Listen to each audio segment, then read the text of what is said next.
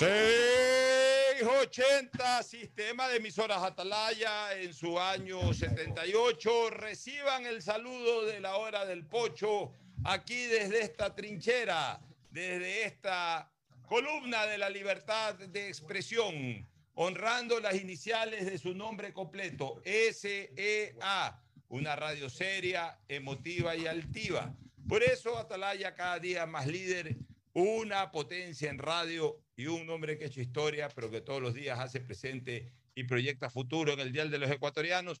Este es su programa matinal, La Hora del Pocho del sistema de emisoras Atalaya de este día, martes 30 de agosto del 2022. Ya llegamos al, al día 30. Agosto tiene, igual que julio, tiene 31 días. Y eso uno cómo termina eh, manejando ese conocimiento de, de, los 31 días del mes y de los 30 días, por los famosos nudillos y espacios entre nudillos de la mano, que es tan exacto, ¿no? Sí. Que es tan exacto. Uno cierra el puño de la mano izquierda, lo pone junto al puño de la mano derecha y comienza a contar desde el primer nudillo, desde el primer nudillo. Justo hay, obviamente, pues hay, eh, eh, hay en este caso cada mano tiene cuatro nudillos y tiene eh, eh, también espacios, tiene uno, dos, tres, tres espacios. Entonces, uno puede contar, el primer nudillo, enero. Si tiene nudillo, es obviamente 31. Segundo, febrero, que en este caso no hay 30 de febrero, pero hay hasta 29, 28, eso sí hay que estar pendiente del calendario. Eh, el mes de tal, el, febrero de tal año, si tiene 28, 29 días. De ahí Siguiente nudillo. Cada cuatro años. Sí, marzo 31, hay nudillo. El, el cuarto, eh, ahí viene un espacio que corresponde al mes de abril, tiene 30 espacios. De ahí viene mayo, que tiene, en este caso, pues nudillo, 31. Eh, viene el espacio, eh, que corresponde al mes de junio, 30. De ahí viene el nudillo del mes de julio. Y si tú tienes los dos puños uno al lado del otro, el siguiente también tiene nudillo, que es agosto, que tiene 31 días. Miren ustedes, es el único caso entre julio y agosto, es el único caso de dos meses consecutivos con 31 días. Entonces, uno lo puede eh, determinar clarito para aquellos que no saben estas costumbres que son muy antiguas. Uno cierra los puños, cierra las manos, hace puños con sus dos manos, las pega uno al lado de otra y comienza a ver en torno a los nudillos y a los espacios y, le atribuye cada nudillo y cada espacio a un mes del calendario. Y es exacto, y es exacto. O sea, eh, el, el, mes que coincide con un nudillo es 31 y el mes que coincide con un espacio entre ambos nudillos es 30. Eso es absolutamente exacto. Alguna vez lo aprendí cuando era niño y no he perdido esa costumbre para siempre, aunque ya me sé de memoria, ¿no? Ya prácticamente sabemos de memoria que los meses con 31 son enero, marzo, mayo, julio, agosto, octubre, diciembre. Y los meses con 30 o menos días son febrero, que es el único caso que tiene menos días, febrero, un día menos o dos días menos de acuerdo al calendario, eh, abril, junio, septiembre y noviembre. Esos tienen 30 días y en el caso de febrero ya lo dije. Eh, una manera eh, singular e interesante de tener siempre presente los días de cada mes del año. Pero en todo caso, ya estamos en 30 de agosto, un virtual fin de mes, aunque por calendario, pues el día 31 es el día en que cierra el octavo mes del año y ya nos acercamos eh, de a poco a, a, cerrar el año 2022. Ya mañana, eh, pasado mañana arrancamos el noveno mes del año o lo que es lo mismo, el último mes del tercer trimestre del año. Miren lo avanzado que ya está el 2022. El saludo de nuestro contertulio Fernando Edmundo Flores Marín Ferfloma, que saluda al país. Fernando, buenos días. Eh, buenos días con todo, buenos días, Ocho. Eh, febrero es un mes de 28 días y cada cuatro años trae 29 días. Eh, la pregunta que uno se hace es aquellos que nacen el 29 de febrero, ¿qué día celebran su cumpleaños? ¿El 28 o el primero de marzo? ¿O se reservan que lo celebran cada cuatro años? No, bueno, pero tú sabes que la celebración de un cumpleaños, la celebración de un cumpleaños, eh, por supuesto, tiene que ser anual, ¿no? El tiempo pasa inexorablemente. Yo creo que el que nace un 29 tiene que celebrarlo un primero de marzo. Yo también creo que debe ser primero. Porque el primero de marzo, porque a ver, el- los Pero- años, pero es que el problema es uno. los años bisiestos pero es que, sí, pero que 365 es- días. el problema es uno. Ahí. El problema es que estarías festejando en un mes que no te corresponde. Claro. Dime una cosa, el, el año bisiesto es el de 365 días. 366 días. Se- 366 días es el bisiesto. Y el ordinario, que son tres de 365. cada cuatro años, 365 días. Eh, yo creo que sí, la persona, pero a ver, pero el, el tema del, del tiempo no tiene que ver con el mes, es con el tiempo, con el paso de los días, con el paso de las horas, más que eh, el del mes. El mes es un tema calendario. No, no, tema no, no. calendario. Pero eh, no, yo me refiero a si naciste en febrero, 29 de febrero, estás naciendo en el mes de febrero. Claro. No puedes decir en el año que no es, en el, que, que no es bisiesto, tú no puedes decir que tu cumpleaños es el primero de marzo.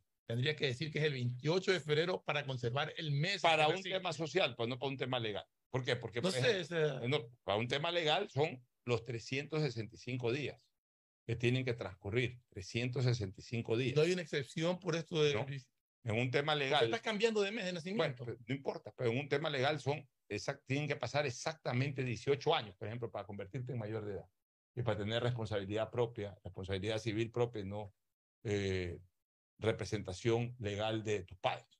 O sea, cuando tú, digamos, una persona que nace un 29 de febrero, ya, esa persona, el, el, el año en que le corresponde cumplir 18 años, esa persona cumple oficialmente los 18 años el primero de marzo.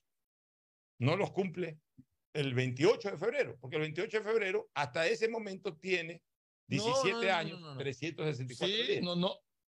Tiene 365 días porque el año bisiesto tiene 366. El año bisiesto tiene 366. Claro. Entonces, bajo esas consideraciones, este, Fernando, todos tenemos, en este caso, por ejemplo, una persona que, cualquier persona, que no necesariamente, es que no es así, porque mira, cualquier persona que haya nacido este, eh, en, en año no bisiesto, en año no bisiesto, cualquier persona, por ejemplo, mi caso, yo nací un 20 de mayo. Entonces quiere decir que en mi, eh, eh, en, en mi ciclo de vida hasta llegar a los 18 años, tuve cuatro, tuve cuatro años bisiesto. Porque, porque Claro. es uno cada cuatro. Cada cuatro años. Entonces quiere decir que yo cumplí mi mayoría de edad el 16 de mayo del año 84. No, yo no cumplí mi, mayor, mi mayoría de edad el 16 de mayo de 1984. Yo cumplí mi mayoría de edad el 20 de mayo de 1984. Igual porque que se- yo, en febrero, el 2 de febrero que nací yo, lo cumplo el 2 de febrero. Claro, Eso pero, pero lo- yo estoy poniendo un caso excepcional es un de una fecha parece que no de- existe sino cada cuatro años. de, de una conversación así, simplemente para el saludo, mira que sale este tema interesante. Eh, ya desde lo legal, no desde lo social. Pues desde lo social, tú Pero- celebras el pero- cumpleaños cuando te da la gana. No, pues eso es Pero desde el punto de vista legal, pero, pero ya debe de existir algún. No existe eso. No hay precedente. No existe porque te habla de, no, porque lo que te dice es que la mayoría de edad tú la cumples a los 18 años. No dice, sumado los bisiestos y no bisiestos. Pero, acorde a eso, mi criterio es que los 18 años tú los cumples cuando te corresponde tu fecha de nacimiento. Y en el caso excepcional de, de, de, de un, de un nacimiento un 29 de febrero, debe de imputarse el primero de marzo, como Yo- en que tú cumples legalmente los 18 años. Yo ahí sí quisiera, voy a equipar contigo y quisiera que lo averigües. Porque para mí debería ser el 28 de febrero porque nace en el mes de febrero.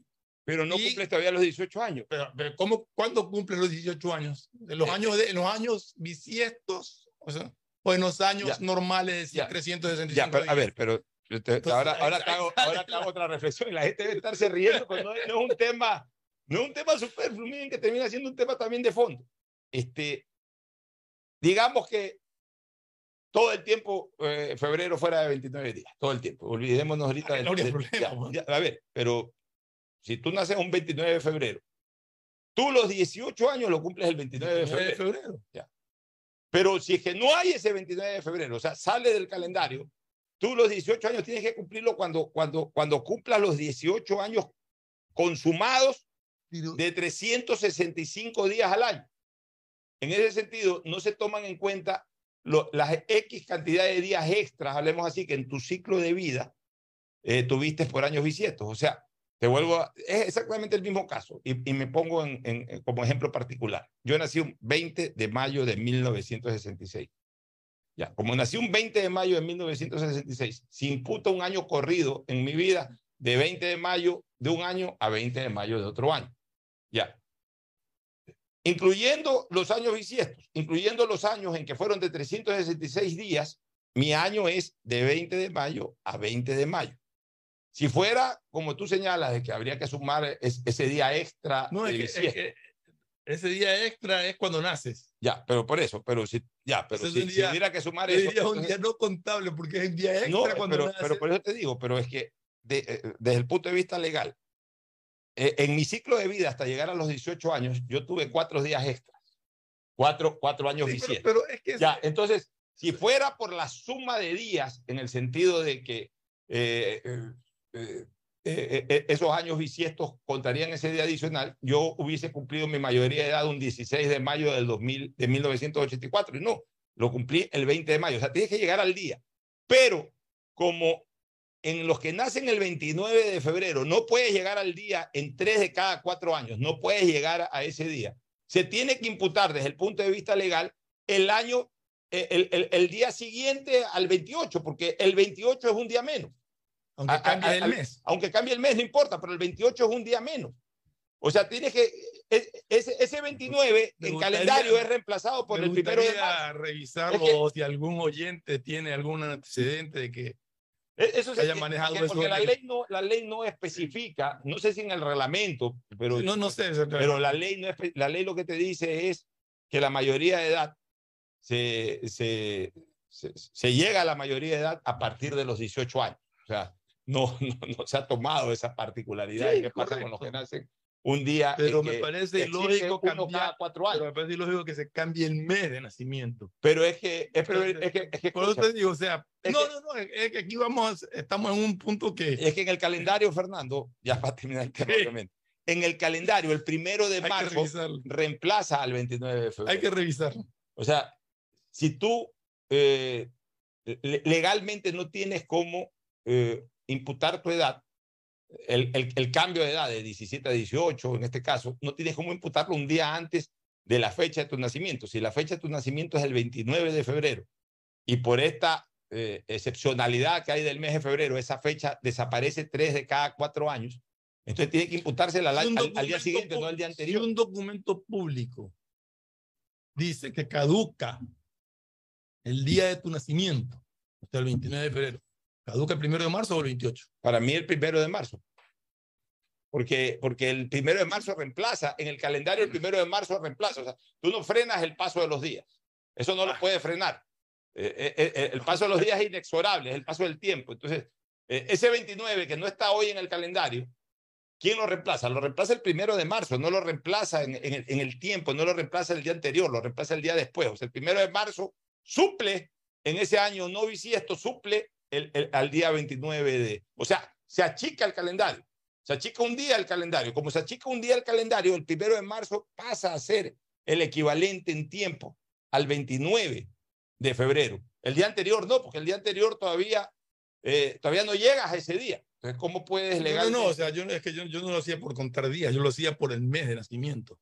Es que por eso te digo, es más para un te Mira, en temas sociales es distinto, porque no tiene. Eh... No sé si en temas sociales, si en los temas, otros temas no, porque tú naciste en febrero y estás diciendo que, que tienes que cumplir o, o, hacer trámites como que si hubieras nacido en marzo. Ahora, en tema, escucha, el tema queda, legal, el tema legal, en el duda. único caso que verdaderamente tiene peso legal, porque el resto todo es social, es simplemente en la transición de dos fechas de la fecha de mayor de, de, de menor de edad a mayor de edad y de, y de, y de adulto adulto mayor. Y también de fecha de vencimiento de documentos que vencen el día de tu nacimiento. Y también fecha de, vencimiento, que en este caso... Que se, puede ser la licencia, por ejemplo.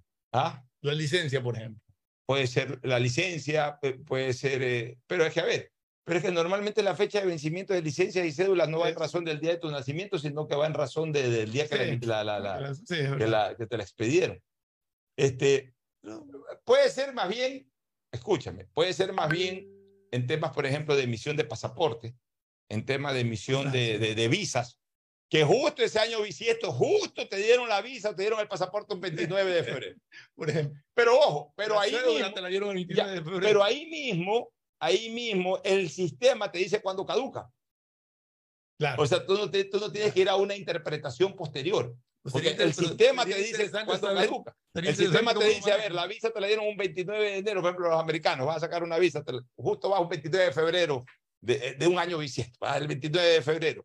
Y, y- yo me imagino que en el sistema ahí te sale eh, eh, eh, eh, eh, emisión 29 de febrero del 2022.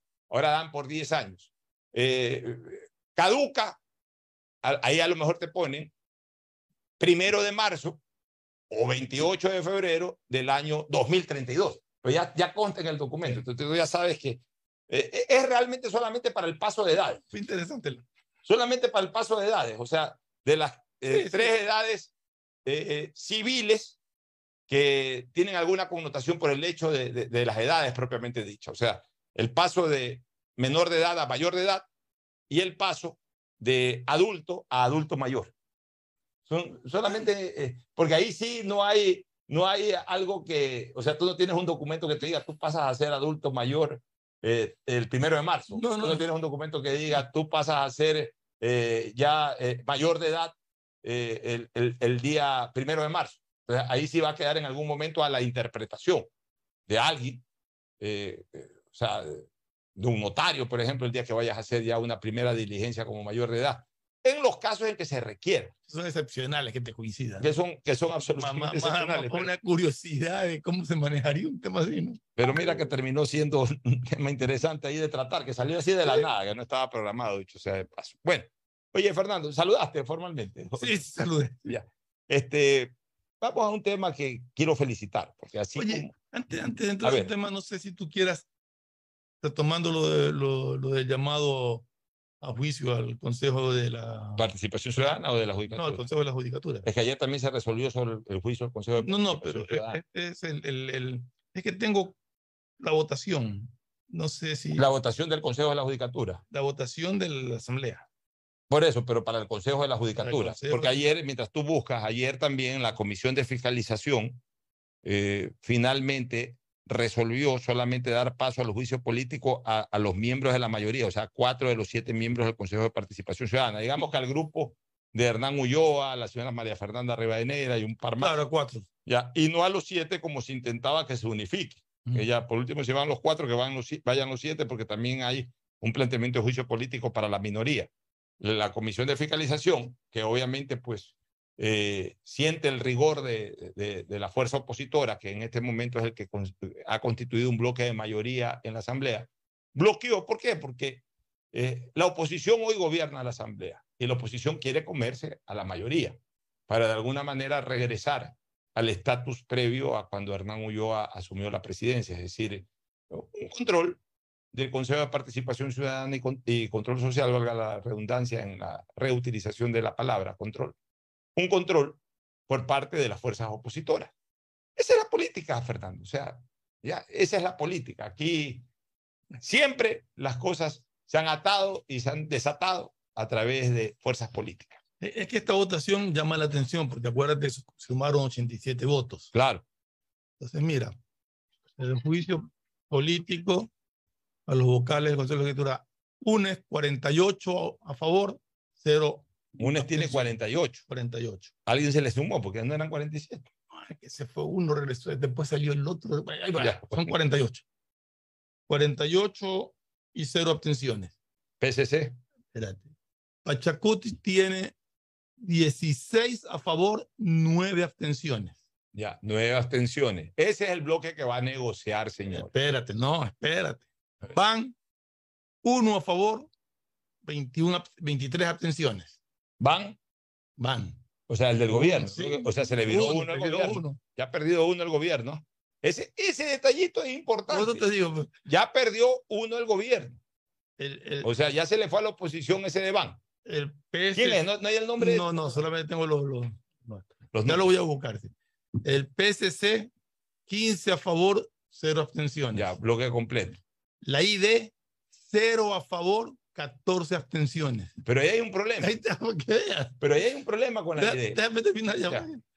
Los independientes, 7 a favor, 3 abstenciones.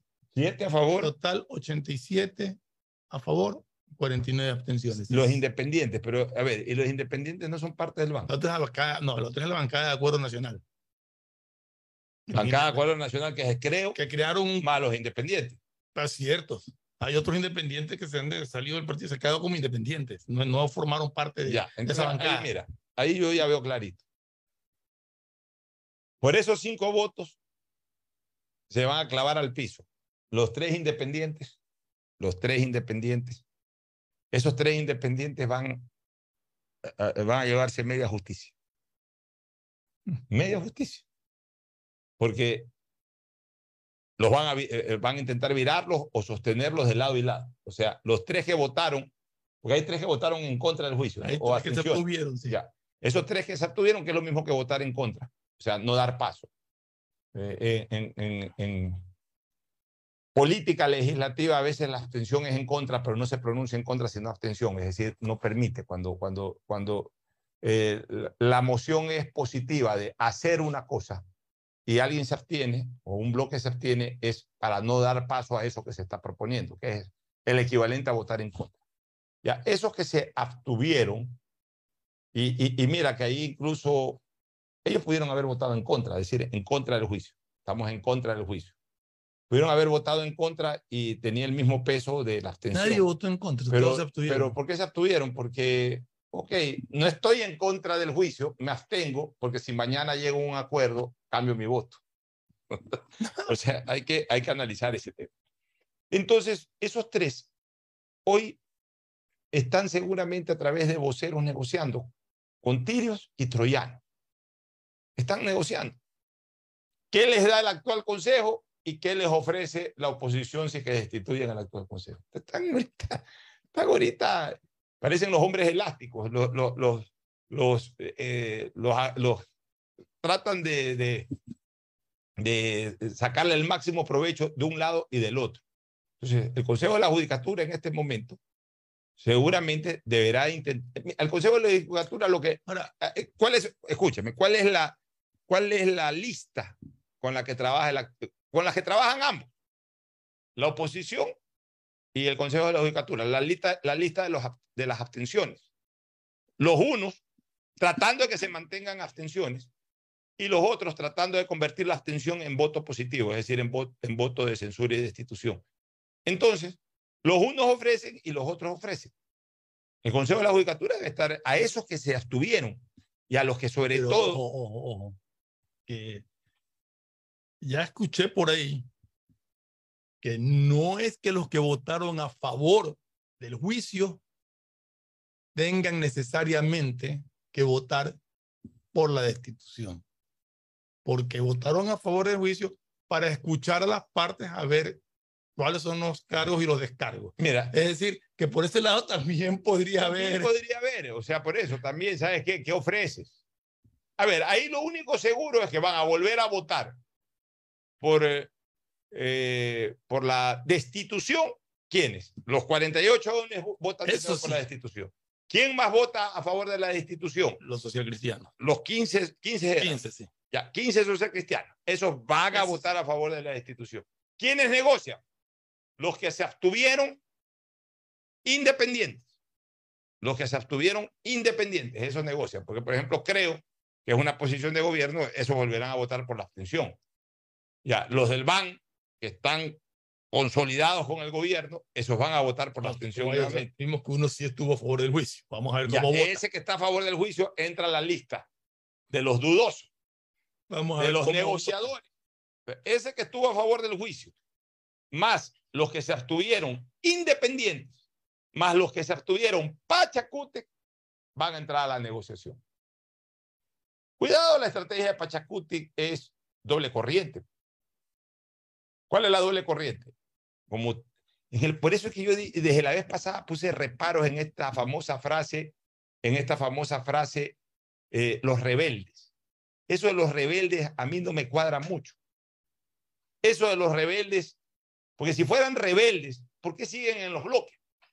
Los que son rebeldes, vayan, los expulsan.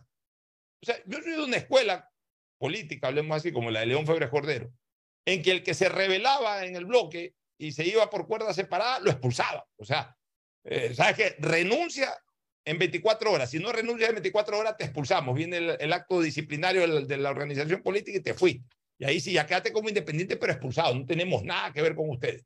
Es más, ándate a otro asiento. Así era. Acá no, acá resulta que son rebeldes, pues siguen en los bloques.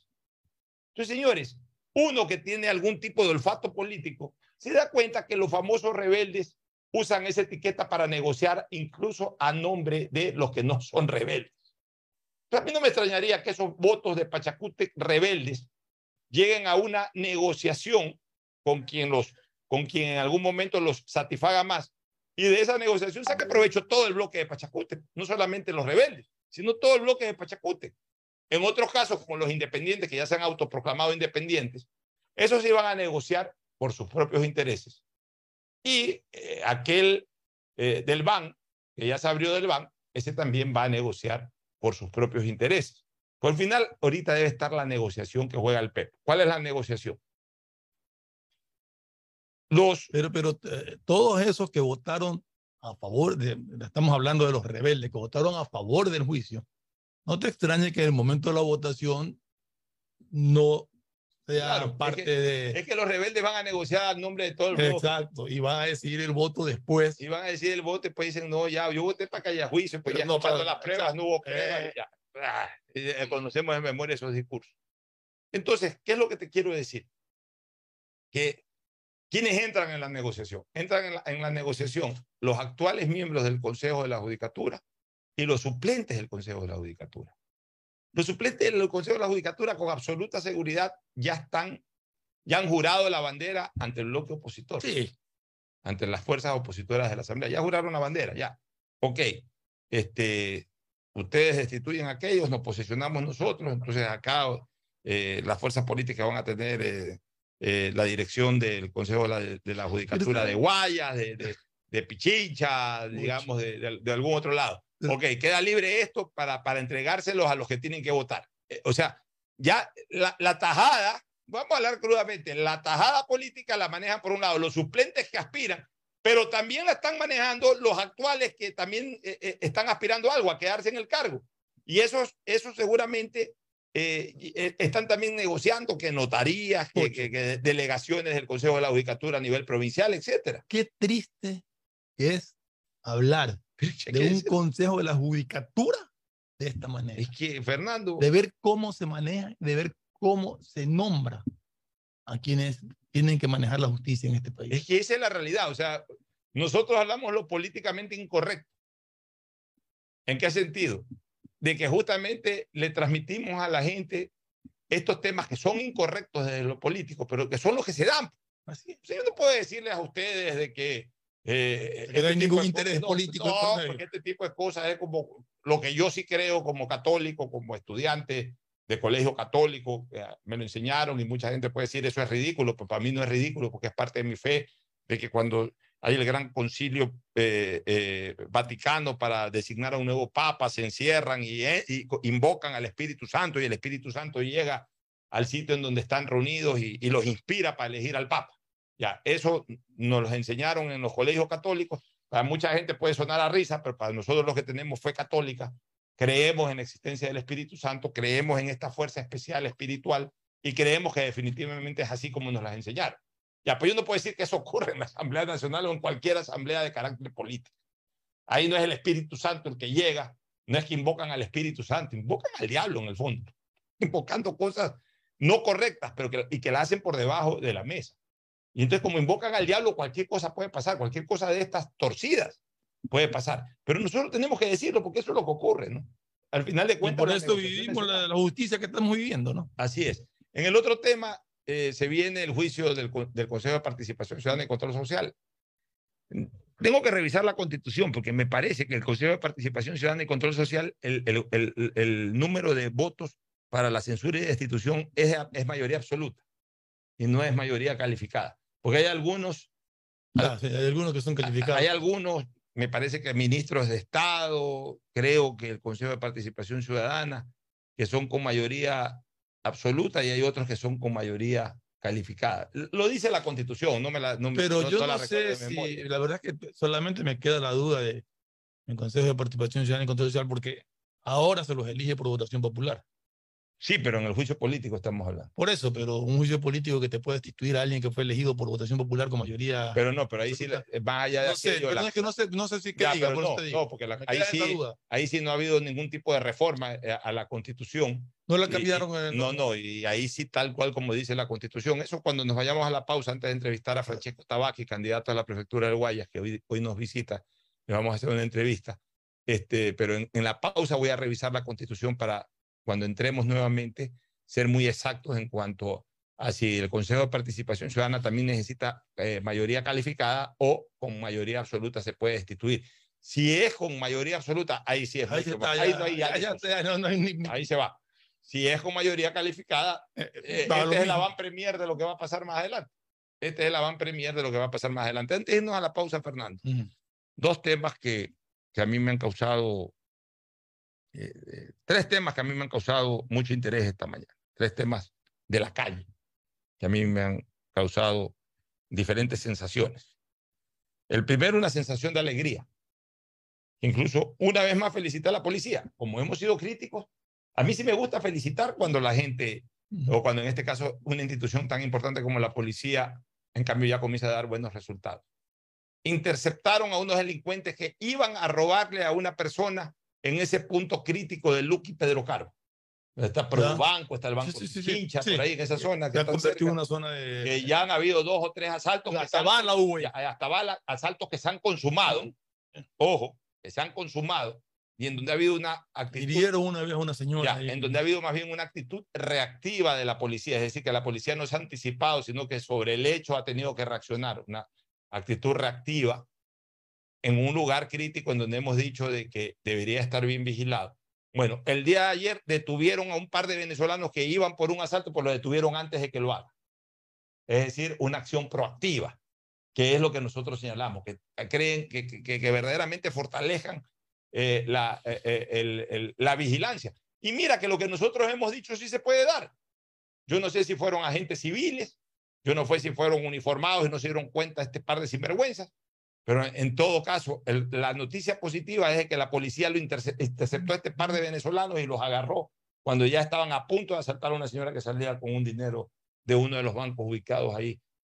Por, por la dirección, me parece que de Produbanco. Ese es el único banco que está en la calle Pedro sí, Está en Pedro Carlos. Porque los otros están en la calle Pichincha, por allá está el Banco Guayaquil, perdón, el Banco de Pichincha, Banco Pichincha y no sé qué otro banco ahí en la calle Pichincha. Ya, ahora no hay tantos bancos por ahí.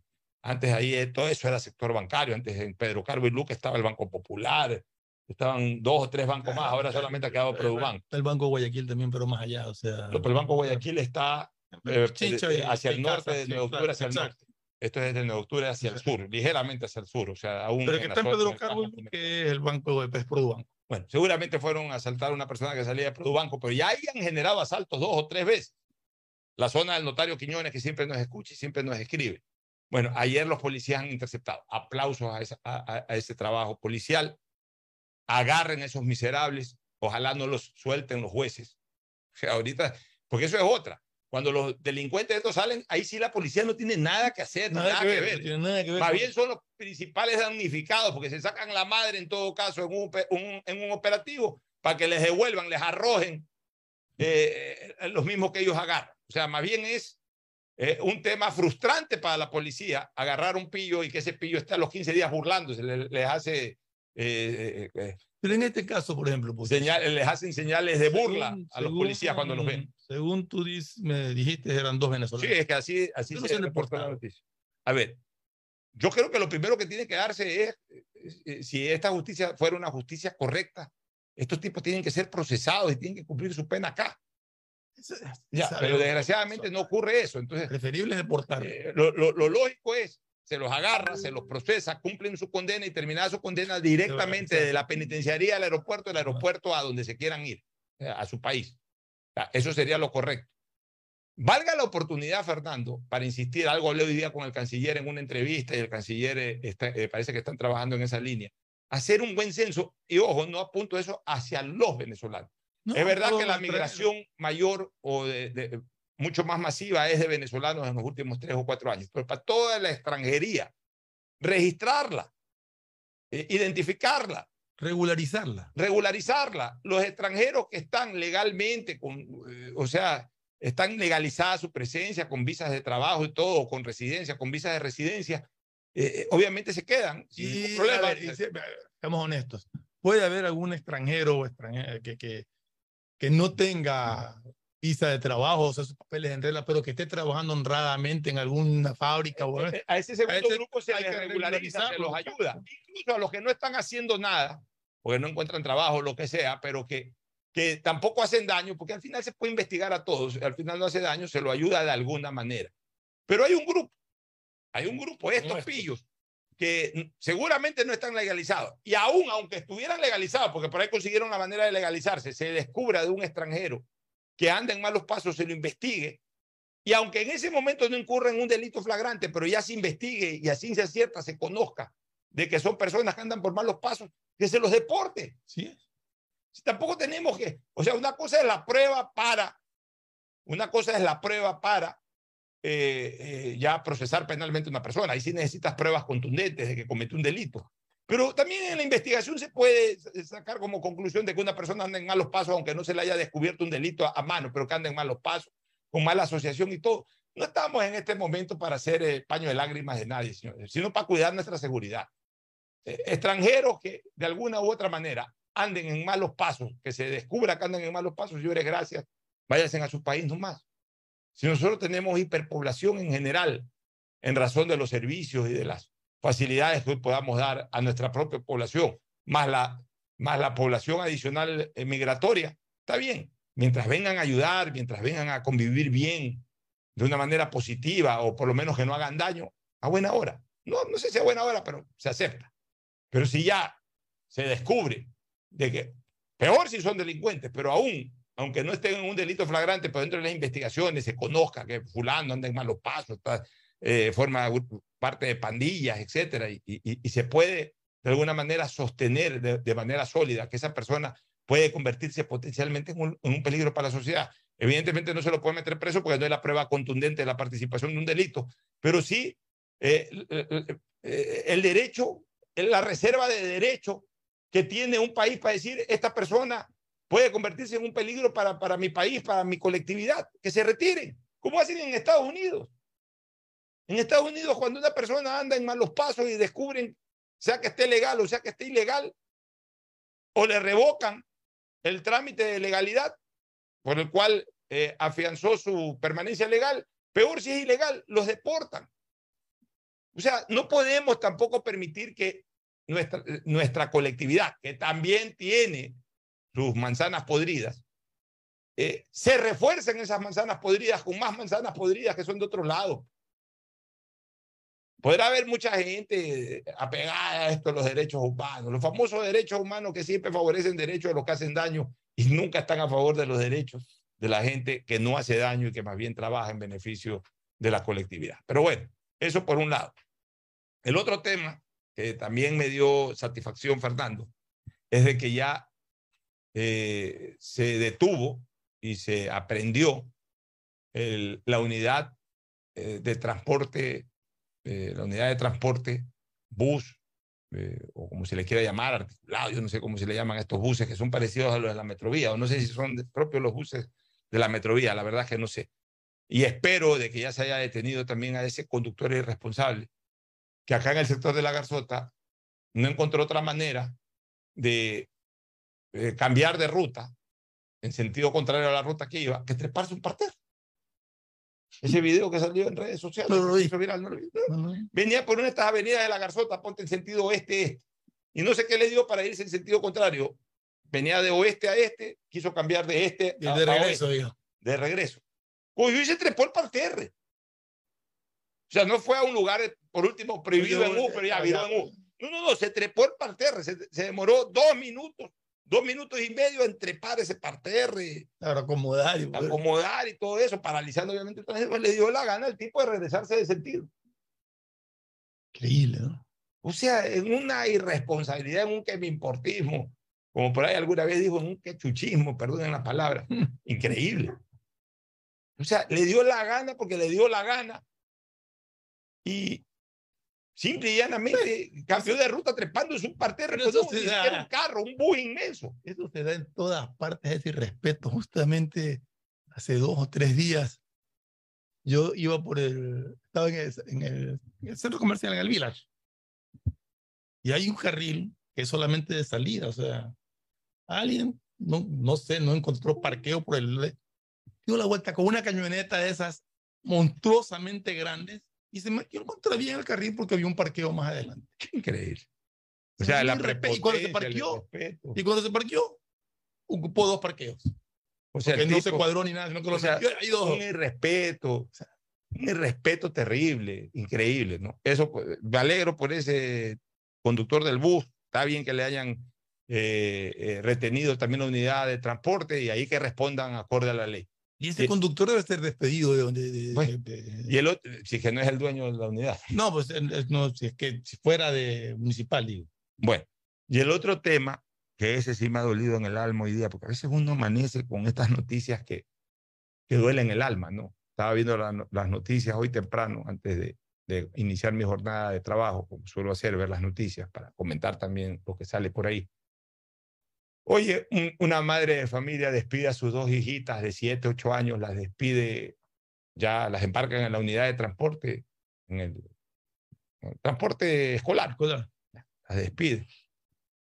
A la media hora esa pobre mujer recibe la noticia de que esa unidad de transporte se ha accidentado por el mole del Fortín y una de sus dos hijitas muere.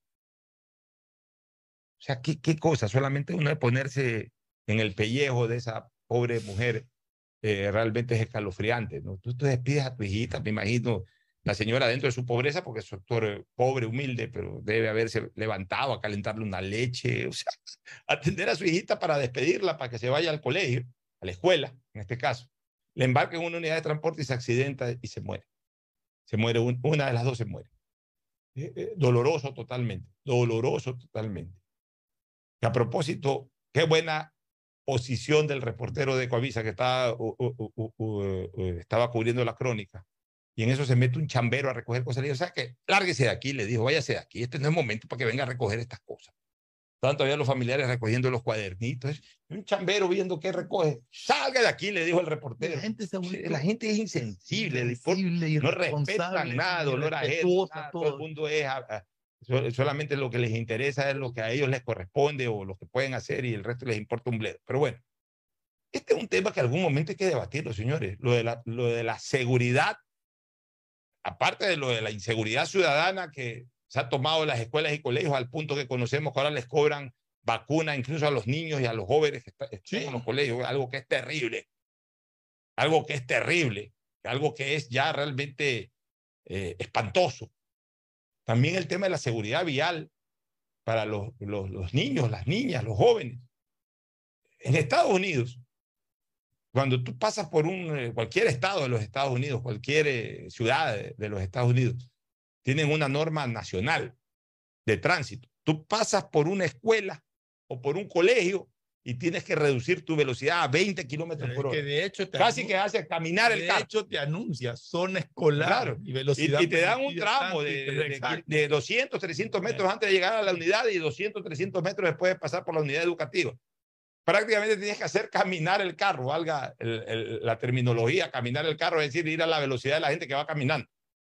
Porque donde tú pasas relativamente rápido, o sea, excedes el límite de velocidad en una zona escolar, te Pero, una pero multa terrible. este, este accidente no fue en la escuela, sino No, no, no, no, fue ya. Pero otra cosa, también hay que, que- que poner normas claras sobre unidades de transporte que llevan estos y niños. sobre la seguridad de que tengan. Eh, por favor, o sea, a veces también el transportista llega apurado porque se trazó, lo que sea, y ya comienzan las clases y van volando y van pasando un carro, van pasando otro y, carro. y no tienen cinturones de No- no seguridad va con para los o sea, niños. Por Dios, o sea, tiene que haber eh, este tema. No puede ser de que nuestra niñez, nuestra juventud corra estos riesgos y sobre todo las impactantes noticias que le llegan a sus pobres familiares de la muerte de un hijo, de la muerte de una hijita por un accidente de tránsito de cualquier naturaleza de estas, yéndose a la escuela, yéndose al colegio. Es espeluznante. O sea, es cuestión solamente un segundito de decir uno, me pongo en el pellejo de esa gente y lo único que uno tiene como reacción el levantar los ojos al cielo y pedirle a Dios que,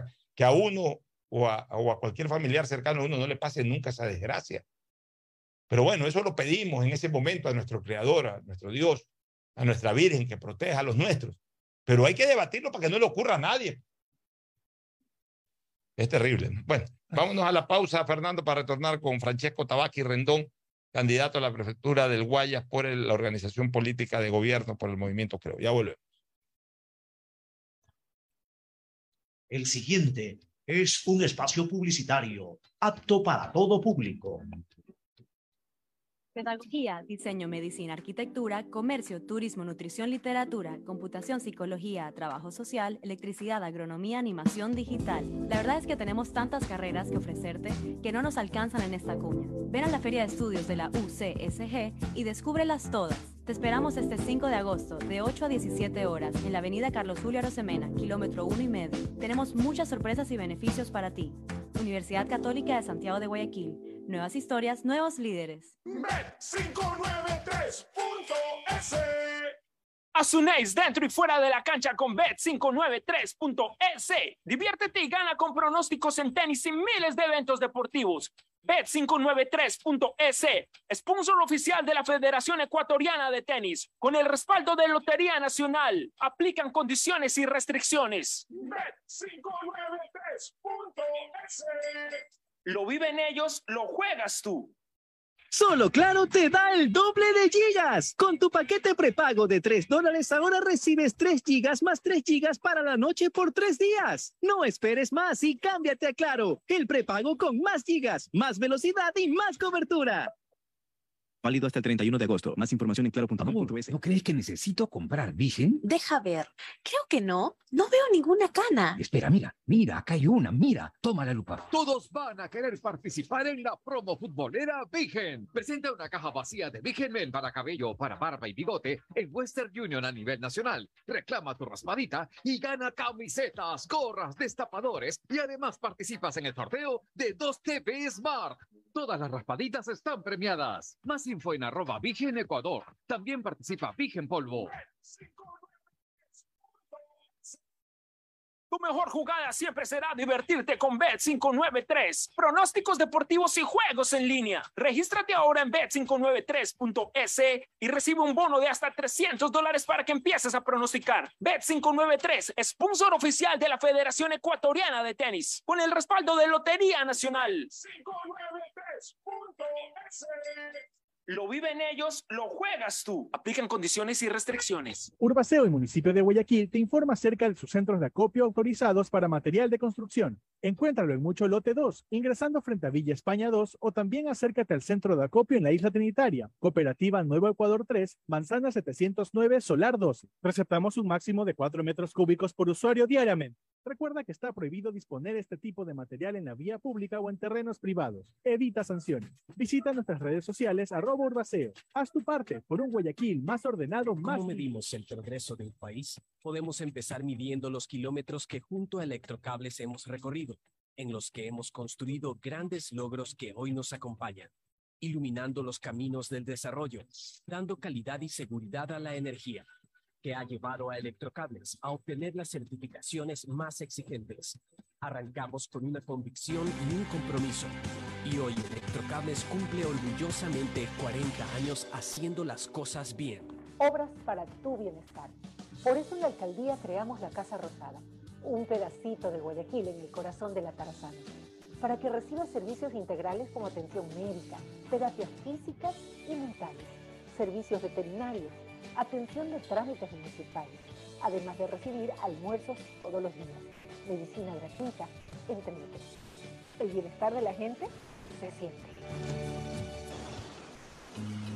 Ya es hora de que puedas vivir la experiencia más fabulosa de tu vida. Mole el Fortín te regala una turqueada de lujo. Sí, por cada 15 dólares de compras participas por un espectacular crucero sin visa para dos personas por todo el Caribe. Y lo mejor es que es todo incluido. Pasaje de avión, hospedaje, alimentación, bebidas, diversión y todo lo que te puedas imaginar para disfrutar una turqueada de lujo. Recuerda que la mejor experiencia te la regala Mole el Fortín, porque siempre con sus promociones te conviene. Ecuagen, medicamentos genéricos de calidad y confianza a su alcance. Ecuagen, una oportunidad para la salud y la economía familiar. Consuma genéricos Ecuagen.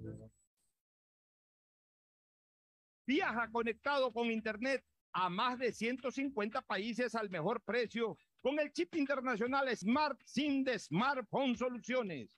Estamos 24 horas en los aeropuertos de Guayaquil y Quito, pasando migración junto al Duty Free. También en Plaza Quil, local 55, en San Borondón, en la avenida principal de Entre Ríos. Lo importante es que cuando viajes estés conectado, sin esperar conectarte un Wi-Fi. Conéctate directamente con tu chip al teléfono celular que quieras llamar a través del WhatsApp o de manera directa. No lo olvides, Smart SIM de Smartphone Soluciones te espera en el aeropuerto con atención 24 horas al día. Si te gusta el tenis, ahora llegó la oportunidad de vivir tu pasión en cualquier lugar con Bet593. Regístrate ahora en bet593.es y recibe un bono hasta de 300 dólares para pronosticar resultados en miles de eventos deportivos. Bet593.es, sponsor oficial de la Federación Ecuatoriana de Tenis, con el respaldo de Lotería Nacional. 593.es. Lo viven ellos, lo juegas tú. Aplican condiciones y restricciones. ¿Cuál es la importancia del banco para la selección? Desde este banco plantamos la semilla de un sueño. Cuando uno llega a su hogar, ve a su familia, mira para atrás y ve que el, todo el sacrificio no fue en vano. Y ese sacrificio se pudo hacer realidad porque hubo un banco también que le dio la posibilidad de que ese sueño se pueda cristalizar. En el fútbol, bancos hay muchos, pero solo Banco Guayaquil es el banco de la ley, patrocinador oficial de la selección ecuatoriana. Hay sonidos que es mejor nunca tener que escuchar. Porque cada motor es diferente. Desde hace 104 años, Lubricantes Cool mantiene la más alta tecnología y calidad en línea de aceites para motores a diésel y gasolina. Está hecho con una fórmula especial para dar excelente protección a todo tipo de motores, evitando el desgaste prematuro de pistones, anillos y árbol de levas, ayudando a mantener limpio el motor y libre de depósitos que se forman por las altas o bajas temperaturas. Dele a su motor lo que se merece.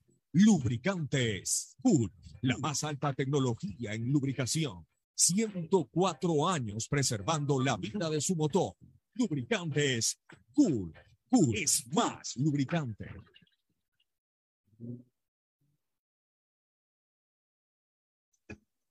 Fin del espacio publicitario.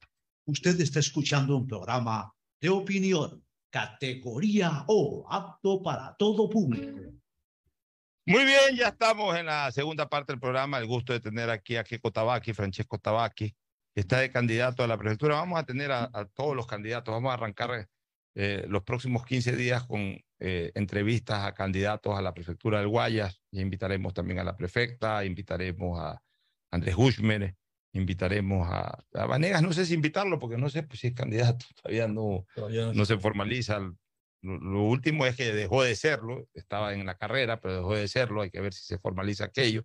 Y por supuesto a, a, a Nicola Penti también lo vamos a entrevistar en su momento eh, dentro de estos próximos 15 días, claro, si es que aceptan venir. En, en este caso a Keiko lo hemos invitado para que abra la ronda y, y qué bueno que haya venido, le saludamos, le agradecemos su presencia. Y la primera pregunta es, ¿cómo va esta pre-campaña electoral, eh, Francesco? Bueno, muchas gracias por la invitación, Pocho. Siempre es un gusto estar aquí y eh, me gusta venir antes inclusive, porque muchas veces te toca transmitir malas noticias, pero lo haces con buena vibra, lo haces muchas veces sacándonos una sonrisa a los oyentes, así que eh, te felicito. Gracias. Eh, vamos bien, lo principal es escuchar a la gente. Estamos escuchando las necesidades de todos. De hecho, yo lo vengo haciendo ya desde hace algunos años como presidente de la Asociación de Ganaderos y como productor. Me toca escuchar los lamentos y al mismo tiempo la buena vibra que tienen todos los productores. Creo que esa va a ser la base de una buena prefectura. Escuchar a los productores y hacerlos que produzcan eficientemente para poder sacar a la provincia adelante. ¿Cuáles son las propuestas concretas que Francesco Tabaki le ofrece a los habitantes de la provincia del Guay? Bueno, nuestro plan de trabajo se llama PEA. Y está, PEA, ¿qué significa PEA PEA? significa producción, empleo y alimentación. Ya. Queremos generar empleo, empleo en todos los cantones de la provincia del Guayas, eh, una buena producción para que la producción de, genere empleo y al mismo tiempo genere alimentación. Alimentación para Guayaquil y para todos los cantones de la provincia del Guayas. Fernando, pregunta. Eh, En esta caminata y estas entrevistas que has tenido con la gente, ¿cuáles son las mayores preocupaciones que tiene la gente del agro? Más allá de lo que tú acabas de decir, que tu plan de trabajo, ¿qué es lo que más sienten ellos? ¿Inseguridad? O sea, ¿qué, qué es lo que más les preocupa? Las preocupaciones ya no son solo en el sector agropecuario ni en el sector rural, las preocupaciones están también aquí en Guayaquil y son las mismas. La gente está con escalofríos de lo que pasa con la inseguridad, el empleo y ahora se suma algo más y es la comida. La gente está cada vez sale con más plata en los bolsillos y menos comida en la canasta. La comida está cara. Ayer estuve en Esmeraldas Chiquito. Eh, in- increíble. Me acerqué a una tienda y pregunté por unos huevos. Estaban ahí, tenían una canasta de huevos. ¿Cuánto vale un huevo? 15 centavos. Al productor le pagan 5 centavos y al consumidor final 15 centavos. Y le dije, pero ¿por qué el precio está así? Y me contestó, es que a la provincia del Guayas le faltan huevos. Y yo dije, no, no, a la provincia del Guayas sí hay huevos. Lo que tenemos es que producirlos. Tenemos que producirlos y tenemos que producirlos a buen precio. Pero tú acabas de poner un ejemplo de que al productor le pagan 5 centavos y que los venden a 15. ¿Cómo puede intervenir la prefectura para evitar eso? Bueno, primero que nada, con una correcta intermediación. Segundo, tener eh, mercados. Acabas de decir ¿qué es una correcta intermediación? Sí, Porque la intermediación Sí, va por aquí. sí, sí, hay, es que hay intermediarios buenos. vale la Vamos desde pena- la granja. Sí, la granja claro. están las gallinas, Sí, producen huevos. Así es. Ya, Y- Ahí, ahí a partir de ahí, ¿qué pasa? Así es. A ver, primero que nada, el precio al que produce seguramente está al igual que, al- que el precio de venta. Muchas veces, a veces lo supera. Pero O ¿qué- sea, cuál- en la, pim- en la misma granja. en la, en la misma granja, igual con el pollo, igual con las frutas, las hortalizas o con cualquier cosa que venga de la producción. ¿Qué le está pasando a nuestro productor? Que su materia prima es cara, que sus vías de acceso son un desastre. No hay caminos vecinales, no hay puentes. La gente muchas veces tiene que sacar sus cosechas al lomo de caballo, al lomo de mula o quién sabe cómo. Entonces todo esto va encareciendo y va haciendo que el precio que recibimos en las ciudades sea totalmente fuera de lo normal. ¿Cuántos, cuántos intermediarios hay? Porque lo que me estás diciendo No, ahorita me, da, no, me da la impresión de que hay por lo menos dos o tres Sí, intermediarios pero- hasta llegar a la, a la Sí, venta. a, a veces pueden haber dos o tres, a veces pueden ser eh, eh, más, pero el problema más, va más allá de eso. Imagínese usted cómo saca un campesino su cosecha. ¿Cómo la saca si tiene que salir al cantón principal a veces dos y tres horas a caballo? O a veces en una camioneta, a veces en una camioneta alquilada, ahí va el primer intermediario. Luego ver otro vehículo que le compre eh, los productos y que los lleve al mercado. Y finalmente en el mercado otro intermediario más, que es el que, el que le vende a los que van a venderle a nosotros los consumidores. Pero hay que atacar eh, al problema de que nuestro productor, primero que nada, reciba costos más baratos, incentivarlo. Hay que invertir en el campo, por supuesto, pero ya estamos generando un millón de empleos. Podemos generar el doble, podemos generar el doble.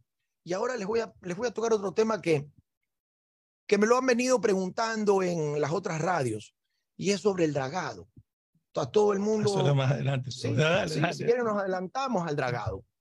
Eh, yo considero que el dragado es importante, pero ahorita tenemos una emergencia alimentaria y una emergencia de empleo.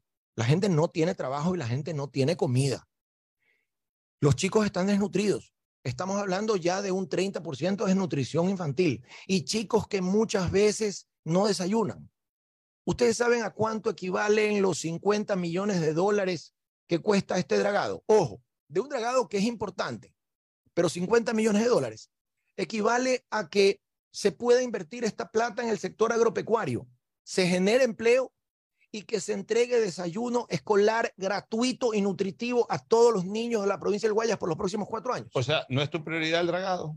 Para mí, el, para mí, para mí el dragado no es una prioridad. Si yo fuera el prefecto el día de hoy, postergara el dragado dos años. porque acabamos de salir de una pandemia. Pero se está perdiendo el río Guayas. Se está perdiendo La parte. ría mire, mire, es la parte de la ría. Mire, mire, Pocho, eh, se habla mucho también del dragado y lo que más pena me da, y discúlpeme que tenga que... No, no, que- expon, expon sí, todo lo que tengas que exponer, sí, porque la idea es que la gente eh, conozca tu versión, Sí, conocerá de los otros candidatos y es, conocerá de la propia es. prefecta. Na- nadie quiere hablar mucho del dragado porque está legalmente constituido, porque se ha pasado todos los procesos. Pero esta es la publicidad que estamos oyendo. ¿Dónde está la cámara? Ahí. Esta es la cámara de él. Sí, pero más Pero, ponle al micrófono. Ok. Sí, pero, Pero resume, resume más bien. Pero es una publicidad ¿Qué dice? a donde sale Bob Esponja. ¿Cómo vos esponja? Sale Bob Esponja en medio de la. en- Pero ¿por qué es importante dragar el río Guayas? Sale Bob Esponja y salen unos pingüinitos y nos, y nos dicen: el dragado es importante porque vamos a recuperar la navegabilidad para paseos en, en bote como lo hacían nuestros abuelitos. Nuestros abuelitos se han quedado en el campo. La edad promedio laboral en el campo está sobre los 45 años. Los chicos están migrando a las ciudades en busca de sueños, en busca de oportunidades que a la larga no llegan. Nos hablan de que el dragado va a facilitar que estos campesinos que yo conversaba en la previa, que cosechan y sacan sus productos, puedan beneficiar al salir. Eso es mentira. Pero, a ver, pero el dragado te va a ayudar para que no haya inundaciones en época Mire, lluviosa. Mire, fuerte. mire, eso, eso también eh, no es tan verdad. Guayaquil se inunda, toda la vida se No inunda estoy- dos, no tres estoy días. hablando de Guayaquil, estoy Ok. hablando de zonas No, justamente no, es que el problema arriba del no, río que, que no, se es que inundan cuando hay Mire, fuertes porque no hay dragado mire, río y no, no, fluye. mi- no, eh, yo converso con geólogos todos los días, ¿Qué con, con- con ambientalistas, y conozco mi provincia perfectamente. A donde ocurre eh, la zona del Palmara, donde está esta Mm. gran montaña de sedimentos, es en el río Guayas, es en la desembocadura del río Daule y del río Babahoyo. Lo que se llama la ría realmente. La ría es el río Guayas. más Sí, es en el Daule, en más realidad. en el Daule y en el Babahoyo, que están alimentados por unas microcuencas, ¿ok? Las cuales han sido totalmente deforestadas y no se han vuelto a forestar. Entonces, si nosotros dragamos y no resolvemos el problema aguas arriba en la provincia del Guayas, en el río Daule y en el río Babahoyo, provincia de los ríos, el problema que vamos a solucionar en este momento, ese dragado que vamos a hacer, que encima toma mil días en hacerse, el día mil, el huequito se va a haber vuelto a llenar. Mil días son tres años. Son tres años y más, más. Yo, yo calculo que... Usted- cuatro años. yo- todo, todo el periodo. pero de- si el la draga debió haber llegado en agosto y ya estamos eh, ya, ya en septiembre y todavía no llega. Es la realidad. ¿Cuándo va a empezar? Más allá que a mí no me parece oportuno que una prefectura que está de salida, Pocho y Fernando, que está de salida en su- los últimos tres meses, le entregue al próximo prefecto el contrato más grande de la historia de los últimos 25 años, el más caro, donde va a haber más desembolso, para que lo termine ejecutando y pagando y quede endeudado. Yo si fuera prefecto del Guayas, hoy no lo haría. Primero porque viene una nueva administración y hay que dejar que la nueva administración lo haga. Segundo, porque tenemos una emergencia. La gente se está muriendo de hambre. Y si ustedes me preguntan a mí, a mí que recorro la ciudad y que conozco la producción, yo prefiero no hacer el dragado a que un niño de Guayaquil no tenga que comer. Ya, pero déjame hacer una reflexión. O sea, sí, señor. eh, solamente, no- yo no voy a entrar a, a- a discutir eh, eh, el contenido de que si es conveniente o no, no es conveniente el dragado, porque yo tengo mi opinión y lo he tenido siempre. Aquí con Fernando hemos defendido que antes se ha demorado demasiado esto, pero en, en- en los espacios de entrevista dejamos que los candidatos expongan. Tú estás en contra, acá vendrán los candidatos que están a favor, expondrán sus argumentos y nosotros no nos metemos en el tema de fondo. Lo que yo sí creo es que un mandatario es mandatario hasta el final. O sea, por ejemplo, si mañana el presidente de la República decide eh, impulsar eh, el quinto puente, bueno, pues impulsa el quinto puente, no lo va a terminar, imposible que lo termine el presidente, si que no se lance una reelección y no la gana, la hará otra administración, pero las obras algún momento hay que comenzar, no necesariamente tienen que ir ligadas al inicio de un periodo administrativo cuando las obras son importantes, pero, pero en todo caso, la pregunta esta sí, sí, sí creo que, que, que es pertinente. ¿Y, y, ¿Y por qué no el dragado y las otras cosas? O sea, ¿por qué tiene que ser excluyente de que no el dragado para hacer las otras cosas? ¿Por qué no el Ok. dragado eh, indistintamente de que se puedan desarrollar Ok, otras obras? Ok, déjeme un poco ordenar las ideas. Claro. En efecto, quien contrata ahorita lo hace por la vía legal. no está haciendo nada ilegal al no contratarlo.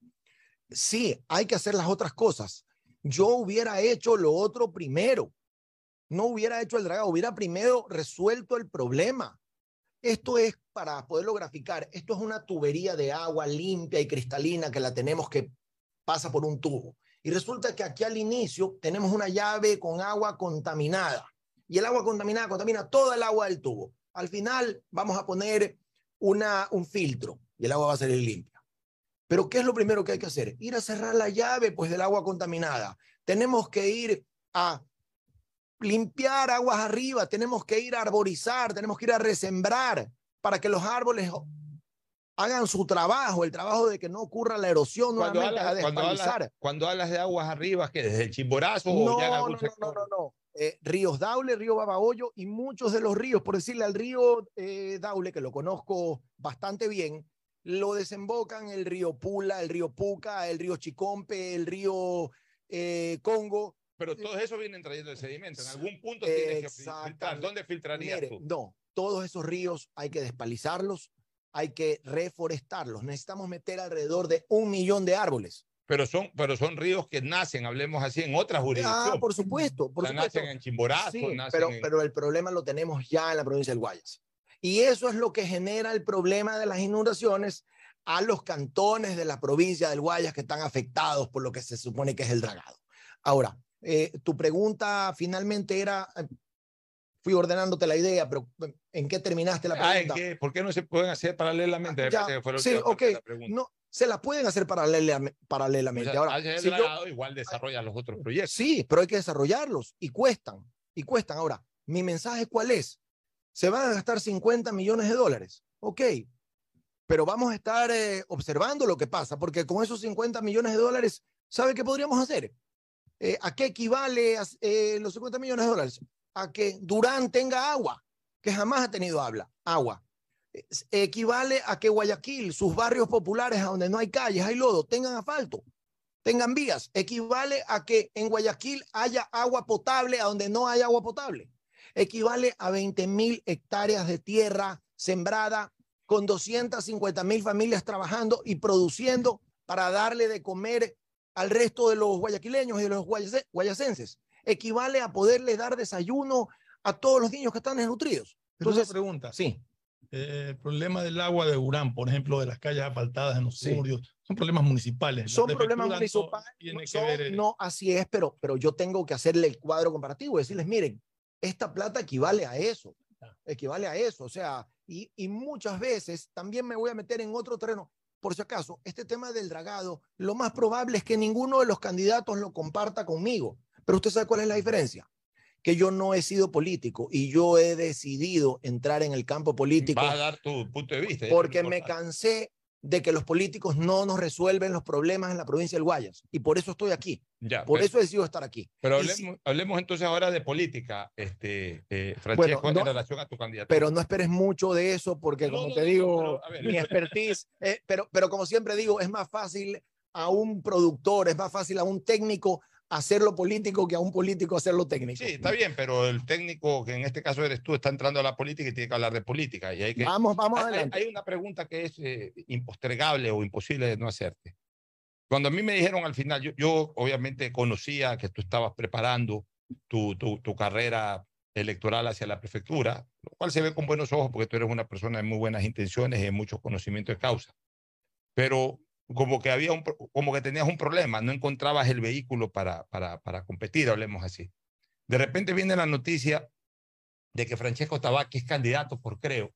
E inmediatamente yo recordé y mucha gente recordó que hace unos cuatro o cinco meses tú eh, publicitaste un video en donde fustigaste mucho al- alguna actitud o alguna decisión o algún pronunciamiento que hizo el presidente de la República, que es el, el líder máximo de la organización por la que hoy corres.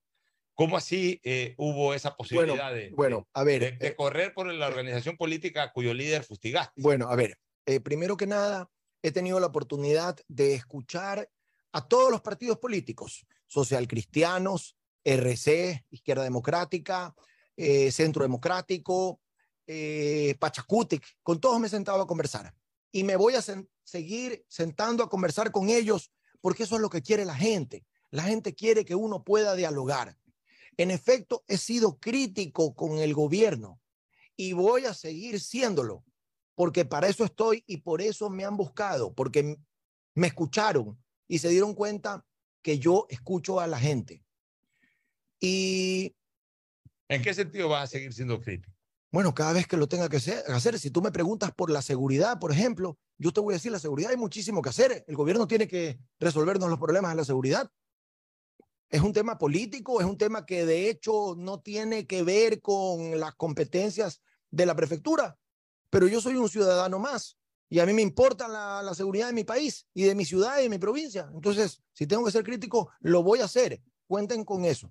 Ya, ahora, el otro tema que también es político y va incluso ligado a lo familiar, porque hay, hay como quien dice intereses cruzados. Eh, se, se vio a tu eh, querida hermana, que también es muy querida de mi parte, la conozco desde que es niña. Este, eh, se vio a Doménica, a Doménica Tabaqui Rendón, tu hermana, ex vicealcaldesa de Guayaquil, ya salir de alguna manera a, hacer campaña contigo. Pero ella sigue siendo social cristiana y una, una de tus rivales precisamente va a llevar la bandera social cristiana, que es Susana González. Por otro lado, otro de tus rivales es el suegro de tu hermano Alessio. de alguna u otra manera también hay una especie de cruces familiares ahí, eh, eh, eh, al, al punto que mucha gente dice que pare- más parecería que la elección eh, para la prefectura es una especie de primaria social cristiana con una invitada de afuera que es Marcela Aguilar. Bueno, yo no estoy afiliado. Andrés también, Sí. que fue yo candidato no, yo no estoy, yo no estoy, no estoy afiliado a ningún partido político, nunca lo he estado. Eh, como te digo, escuché a todos y me opté por la opción de la lista 21 porque me escucharon, pese a que he sido crítico, como, como tú mismo lo dijiste, y se dieron cuenta que yo escucho a la gente. Si tú me preguntas a quién me debo yo, eh, es a la gente. Lo que piensa mi familia me importa, pero mi familia me conoce perfectamente y sabe que mi corazón va más allá. Y estoy muy preocupado por lo que está pasando en mi provincia y por eso estoy aquí. ¿Y qué piensa tu padrino? Mi padrino es alguien que tú conociste hace mucho tiempo, ya no está con nosotros. Lo, te voy a dar el nombre, se llama Leonardo Stack. Mi gran amigo Leonardo Stack. Stack Yo es hablo- mi padrino. Pues yo hablo de uno de tus padrinos, si no de pila, pero sí espirituales. A- a que, ver. tiene- que tiene un bigote. Ah, no, no, no, no. ¿Ya quieres el No. nombre? No, que No, no, no, no, no, no. Él no es padrino mío. Eh, No es pila, interesante, pero sí. es interesante. Y, y te voy a decir lo que piensa sin haber hablado con él, eh, porque algunas veces lo ha repetido. Eh, él sostiene que yo soy una persona muy capaz, que soy una persona seria y que seguramente voy a, a sacar a mi provincia adelante. Y yo consideré que el camino correcto y por donde yo me quería ir es por donde estoy ahora.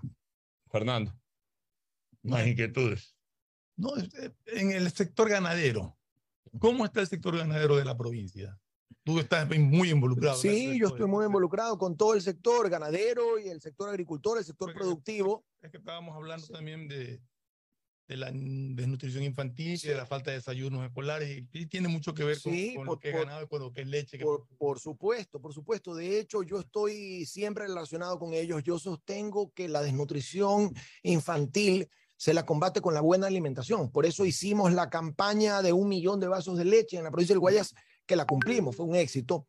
Hemos incentivado el consumo de la proteína, de la carne. Ahora vamos a incentivarla con el consumo del huevo, porque es un alimento barato, que debería de ser barato, al alcance de todos.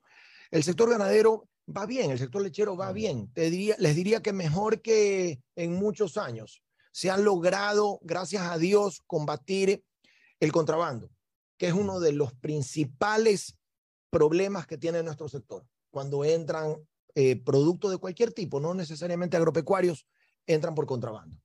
Ahora hay que seguir, hay que seguir, no hay que parar, hay que seguir dándole y que el sector salga adelante y pronto poder exportar, porque tenemos ya calidad. Ahora nos falta reducir costos, para eso vamos a trabajar. Francesco, eh, hay otro tema que por supuesto no tiene por qué generar dudas. Como tú ingresas ya como candidato prácticamente sobre las postrimerías de- del tema de, de las primarias y ya muy poco tiempo de la inscripción, y realmente has tenido quizás eh, poco tiempo para, para difundir eh, en el imaginario de la gente tu figura como candidato a prefecto. tienes que remar mucho más fuerte que el resto. La prefecta es perfecta, está ahí, la gente la identifica como perfecta. Este, de ahí los otros candidatos de alguna u otra manera te tomaron la delantera en cuanto ya anunciarse como candidatos a la prefectura. Tú vienes un poquito más de atrás, entonces hay que remar mucho más duro. Eso hace que a lo mejor en, en, los primeros índices de encuestas de, intención de votos, tus números no sean los que a lo mejor en este momento desearías tener. Pero ¿qué estrategia o, qué vas a hacer para que esos números crezcan rápidamente y puedas ponerte ya a un nivel de competencia cercano al, al, primer puesto, que es la intención de todo candidato. Sí, bueno, eh, falta algún tiempo para que la gente pueda conocer y pueda comparar. Te cuento algo, eh, la gente ha cambiado, la gente sigue siendo la misma, pero ha cambiado y la perspectiva de ellos ha cambiado. Ya los candidatos no van a poder decir lo que la gente quiere oír la gente quiere saber qué es lo que sabe hacer el candidato y cómo va a resolver los problemas de la provincia. Y la gente es inteligente. Y de aquí a mucho tiempo van a venir eh, más eh, entrevistas como estas, van a venir debates, a donde todos vamos a tener que exponer nuestros problemas, los problemas de la provincia, y vamos a tener que decir cómo lo vamos a resolver. Porque esto ya no es de TikTok, esto no es de baile, esto no es de, eh, salir a, a, regalar una cosita por ahí. Eh, las cosas han cambiado y la gente está buscando algo nuevo, algo fresco, está buscando alguien que no sea político, un productor, alguien, un buen productor y alguien que pague impuestos también, ¿por qué no? Ya. Y eso es lo que yo represento. Ya, y en ese sentido, por ejemplo, hablemos un poquito de la persona que te va a acompañar en la papeleta. ¿Cómo se llama tu candidata a viceprefecta y cuáles son sus antecedentes? Mira, eh, la persona que va a aparecer hasta el día 20 de septiembre es una persona que yo mismo la he pedido de la ruralidad y el nombre lo vamos a, a, dar a conocer en el transcurso de esta semana. No es política. No es política. O sea, no está todavía identificada no, la persona. No es. Eh, eh, la, la, la, tenemos en espera porque vamos a hacer una presentación oficial. El perfil de ella es de campo, es una persona de la ruralidad. ¿De qué cantón? No, más o menos? no, no, no me digas el cantón específico, pero la zona hacia Manaví, la zona es, es entre hacia San, es, no, es entre San Borondón y Tarifa. Ok, es de la, es de la ruralidad. De la cabecera cantonal. Sí. San Borondón. Sí. Eh, y es una persona que no está en el TikTok, que no es una influencer, que no es tampoco lo que la gente está rechazando, porque nos hemos cansado, con todo el respeto que se merece esa gente, pero si queremos una buena provincia, queremos producir, queremos trabajar, tenemos que poner gente que sea preparada. Yo, para mí me parece inconcebible que la provincia más grande, más productiva del Ecuador, tenga hambre y tenga desempleo. Esta, esta, persona está, es del campo, está dedicada a labores de agropecuarias o ganaderas. Sí, sí, el perfil, e inclusive creo que vale la pena que en su momento de aquí a los próximos días ustedes la entrevisten y la conozcan. ¿Cuánta edad es más o menos? Perdón. La edad más o menos aproximadamente. 40 años. 40 años. Sí. Está bien. Edad sí, madura. No, no, es una persona preparada. Fue madura. Es, es, es una persona identificada con la ruralidad y que ya ustedes verán. Ya. Va a dar una muy buena impresión. Ya, pero a ver, Ahora veamos cuál es la estructura electoral de la provincia del Guayas. Está bien el campo. Tú estás identificado con el campo. La señorita o señora, señora me imagino que debe ser. Sí. La señora que, que vas a, a, a, proponer para viceprefecta, según tú dices, es del campo, ya, perfecto. Pero resulta que el 70%, 68 o 70% de la votación de la provincia del Guayas está en el cantón Guayaquil. Entonces, está bien, todo lo del campo es lindo, pero y Guayaquil tienes ya un compañero no de papeleta, pero sí de fórmula electoral, que en este caso sería un candidato a la alcaldía por la organización política. Hay ya un candidato a la alcaldía por creo que te ayude un poco como mira, candidato a prefecto también a levantar votos en Guayaquil. Mira, Pocho, si es que eh, necesitas el perfil de esa persona que no está de candidata, ya la estás viendo que recorre conmigo porque la acabas de mencionar, es mi hermana Doménica, que está mucho gusto. Doménica va a estar involucrada toda la campaña. Va a estar involucrada toda la campaña, ya está involucrada, de hecho, ya no recorre le, ya, conmigo. eso no le va, o ya está decidida a cualquier problema que tenga la interna de su organización. No, política, Doménica no está ella, ella afiliada, no, está afiliada al partido. No está afiliada y, y en algún momento estuvo adepta y puso su renuncia. Ya, y una pregunta, ¿y ella tiene alguna pretensión política inmediata? No, ella no tiene ninguna pretensión política, ni de manera inmediata, ni más adelante tampoco. Ahora, te ¿Y por qué de frente entonces no te acompaña como candidata?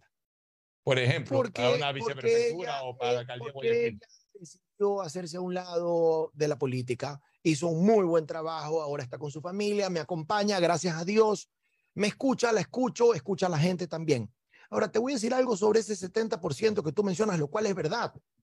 Eh, muchos de ustedes, y ni se diga los políticos, dicen, no, es que yo tengo que captar el voto del guayaquileño que vota el 70%, y esa es la gran masa del votante de la prefectura del Guayas. Yo no tengo esa visión. Yo lo veo de otra manera. La ruralidad, el campo, quienes estamos produciendo, producimos para Guayaquil. Guayaquil son nuestros consumidores, son nuestros clientes. Somos a quienes les estamos vendiendo o quienes les estamos entregando nuestra producción, o cara o barata. Y por eso es que la prefectura debe de trabajar en la ruralidad y debe de trabajar en el campo y debe de trabajar con los productores para que esa producción primero se genere empleo, primero se dé, luego genere empleo y finalmente los guayaquileños podamos ir a comprar comida que esté a nuestro alcance.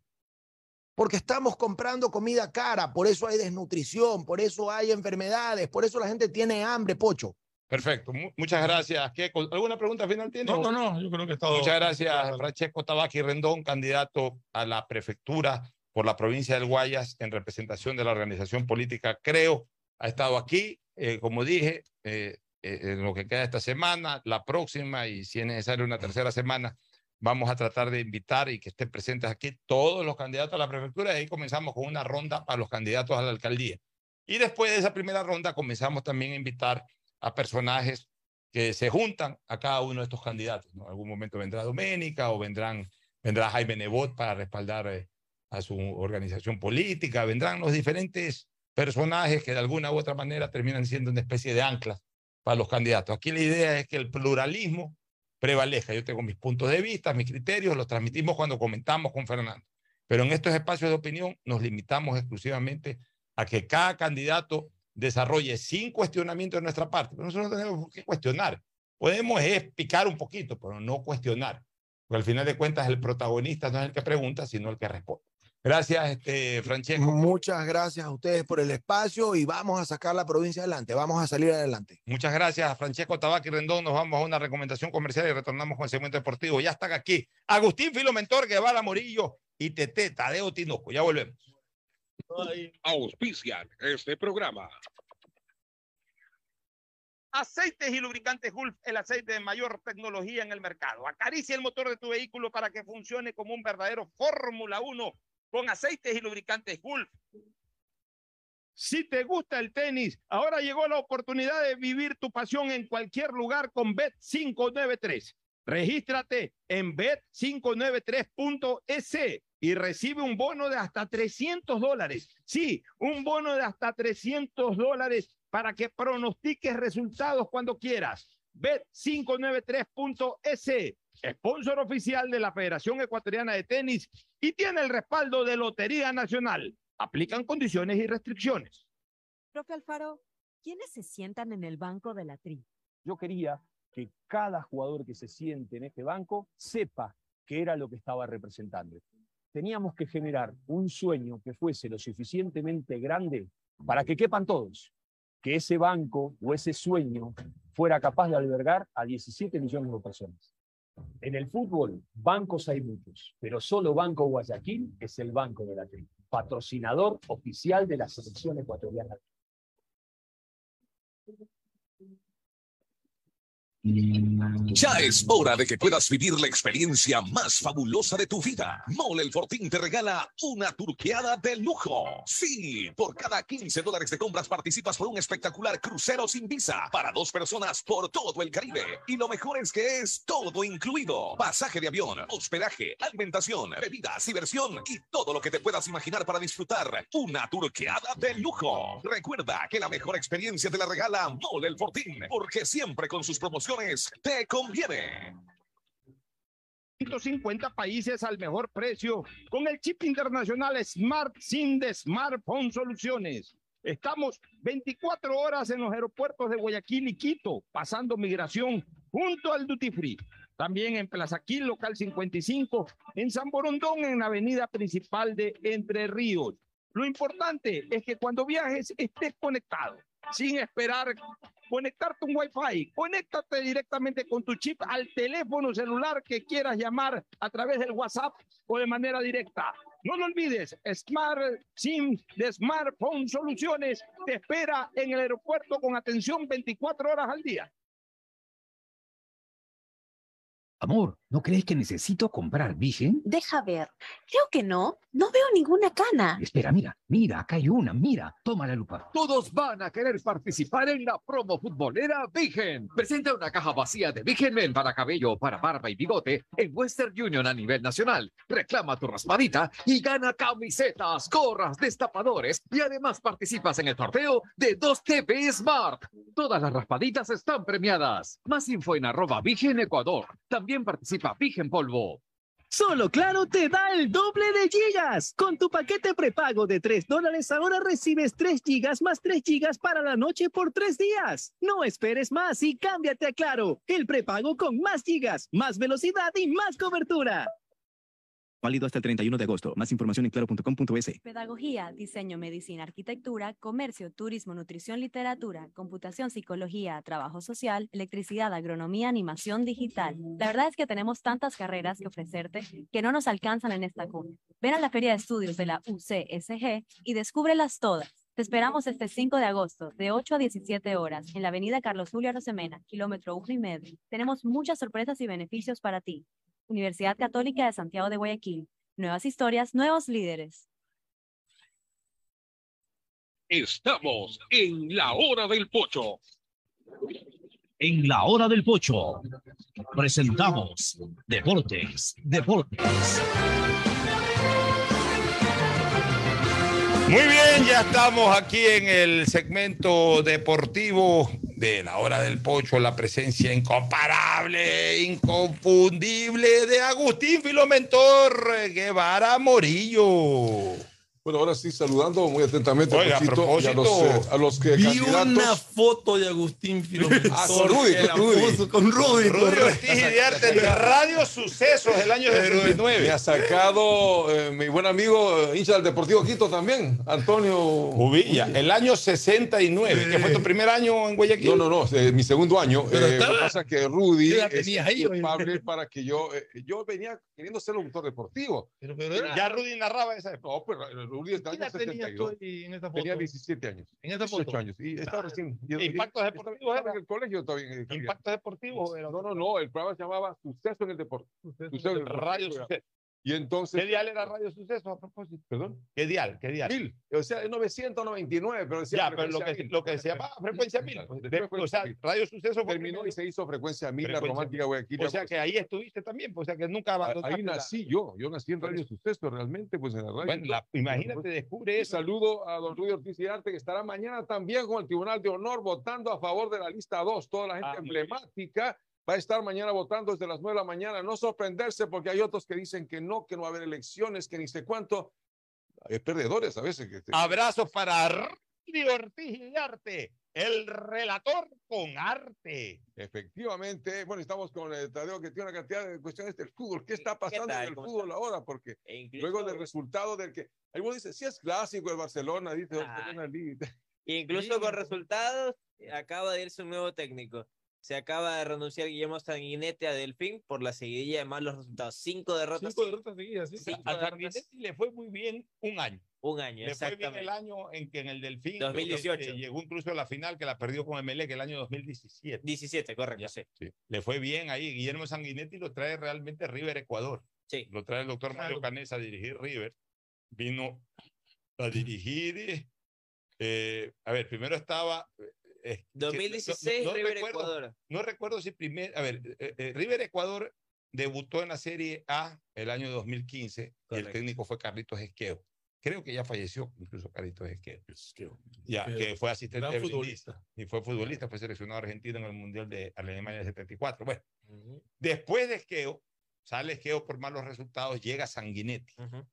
Y después de Sanguinetti, este, viene Humberto Pizarro. Correcto. Ya, y después de Humberto Pizarro ya transforman River Ecuador en, en- en el City.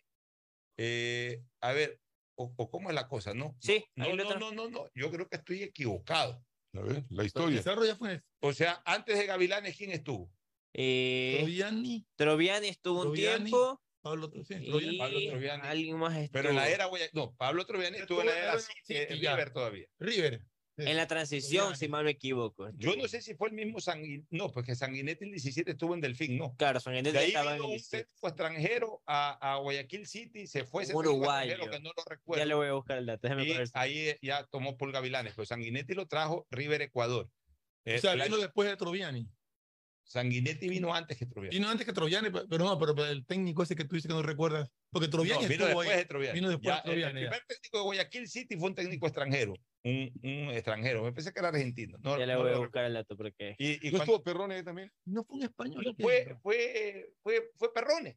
Eh, creo que Perrone sí. Fue. Gabriel que Perrone. venía de Cuenca, creo. Ah, sí. No sé si de Cuenca, pero fue Gabriel Perrone, claro. Perrone, Perrone que había dirigido Emelec. Emelec. Y vino años después al Guayaquil City. Creo que fue Y cuando se fue Perrone, que ahí tomó el mando Paul Paul Gavilanes, ya Ya, ya, ya, que cinco diez años como director técnico. Cinco. Bueno, pero en todo Seis. caso, Sanguinetti vino a River y después fue a Delfín y tuvo una Delfín tuvo una excelente campaña. sí.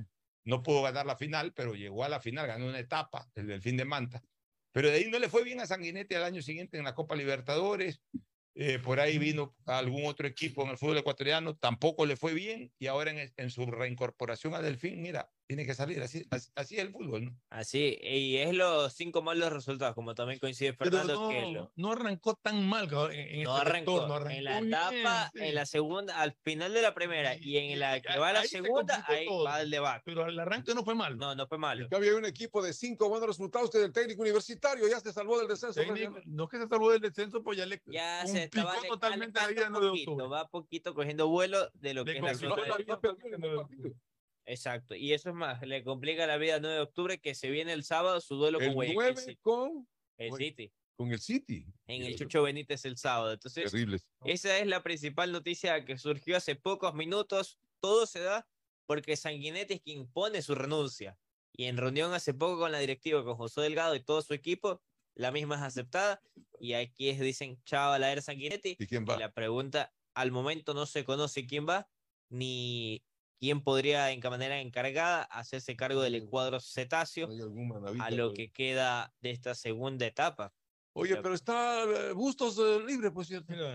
¿Ah? que te dice traerlo. Bustos estuvo ahí, pues ya antes. Y- O sea, sí, pero salva, quizás la cotización. Octubre queda a siete, a siete puntos A ver, ya le digo bien. del, Sí. del, penul- del antepenúltimo. Sí. Complicado. 9 de octubre está complicado. Complicadísimo. Claro. Y parece manera- que la familia Bucarán está muy molesta con eso. Porque también, tiene un partido, Menos. tiene un partido menos todavía, que es con, pero es con Católica en Quito. o sea, Claro, es que aquí- está el detalle. Están los tres puntos ahí. En la etapa están con cinco puntos menos cinco de gol diferencia. Eso No, no, no, es- estoy viendo la acumulada, Ya, que es la que más preocupa. y está con menos Una pena- 16 de gol tiene- diferencia. 14. Tiene 14 puntos y menos 16. O sea, y su Y inmediato. Cumbaya tiene 21 21. puntos. Que hay, eh, Menos 15 técnico universitario.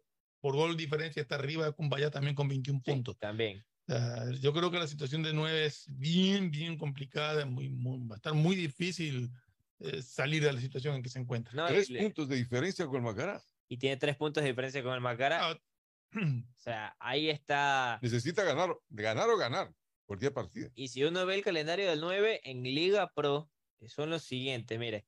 Está el fin de semana con Guayaquil City en el Chucho. Peligroso. no es- Luego, Deportivo Cuenca de local. Delfín de visita. Ojo con aquello. Salvo en la Copa Ecuador, como que están. No, no, no, No, en Liga Ecuador no, veamos Copa Ecuador. Sino que No, no, no. Ya. Esto lo Delfín, vemos después, Delfín. estamos viendo acá. está en del- con Delfín de visita. Está también el partido Liga de Quito en Sí. casa, o sea, en los Chirijos. Ay, chirijos. Y aquí va lo divertido. Divertido. Viene después con Macará. O sea, A matar, bueno, A matar. ahí. Cuidado, dos. ver con cuántos puntos llegan. Cuidado, se, van- cuidado, se van juntos. Exactamente. Probable. Se pueden ir juntos y si ya no le alcanza, porque si Cumpayá no da chance ni tampoco el Exacto. técnico. Ahí viene Cumbaya, ahí viene el partido con Cumbaya y cierra la etapa con Independiente del Valle. O sea, ahí está el calendario. ¿Qué capacidad tiene el estadio de los chirijos? A ver, estuve el día sábado, primera vez que fui a mi Ah, Yo pensé que había estado usted. Estaba tratando de buscar. Alguna vez había como 15 mil personas en la época de Quintana. 18 mil personas, pero Sí. no sé si tiene. Pero, pues, Hizo una rampla ahí. ¿Qué capacidad tiene? Ya. El estadio de los, Los Chirijos Chirijos. de Milagro de capacidad. ¿Alguna vez El estadio de Los Chirijos, yo sé positivamente qué capacidad tiene. El estadio de Los Chirijos tiene una capacidad para 12 mil personas cómodas, eh, ya apretados y todo, puede subir a 14 mil, no tiene más. Tuvo chance para poner gente de pie ahí. Alguna vez hizo Sí, hicieron Quintana, manejaba- que me quedé con cuando la- manejaba Quintana, eh, 15 mil capacidad. reporta No. un poco. cuando, cuando. Quintana, 15.000? 15 no, mil. cuando Quintana tenía la- el manejo de los chirijos en la época en que fue dirigente de Super 9 en los años 80, inicio de los 80, Ok. hicieron ahí unas esplanadas, La eh, rampa en- que en decía. ciertos sectores, rampas o esplanadas, en donde debajo de la tribuna, digamos, e- en estas esplanadas la gente se paraba a ver el Los estadios argentinos que tenían esa, Tenían esa, que una leve inclinación hacia abajo. ya, exactamente, pero, pero eso realmente, ya en esos partidos a reventar es que se llenaba esa esplanada, si no, nadie, a nadie le gusta ver parado. No, pues es incómodo. Pero Entonces- tengo entendido que el día sábado Estaba estuvo repleto, no había ni repleto. cómo No había moverse. cómo moverse, 13, estaba repleto. 13, 14 mil espectadores. Y más gente beneficia. Mis primeras transmisiones internacionales junto a Agustín Guevara Morillo las hice en los Chirijos. Me acuerdo cuando íbamos a ver los- a transmitir los partidos de 9 de octubre, Ya. el año 85, Transmitimos contra. Universitario, eh, eh, Claro. contra Sport Boys. Hicimos de Contra Copa. Sport Boys, me acuerdo esa noche íbamos en un Mercedes viejo que tenía mi papá.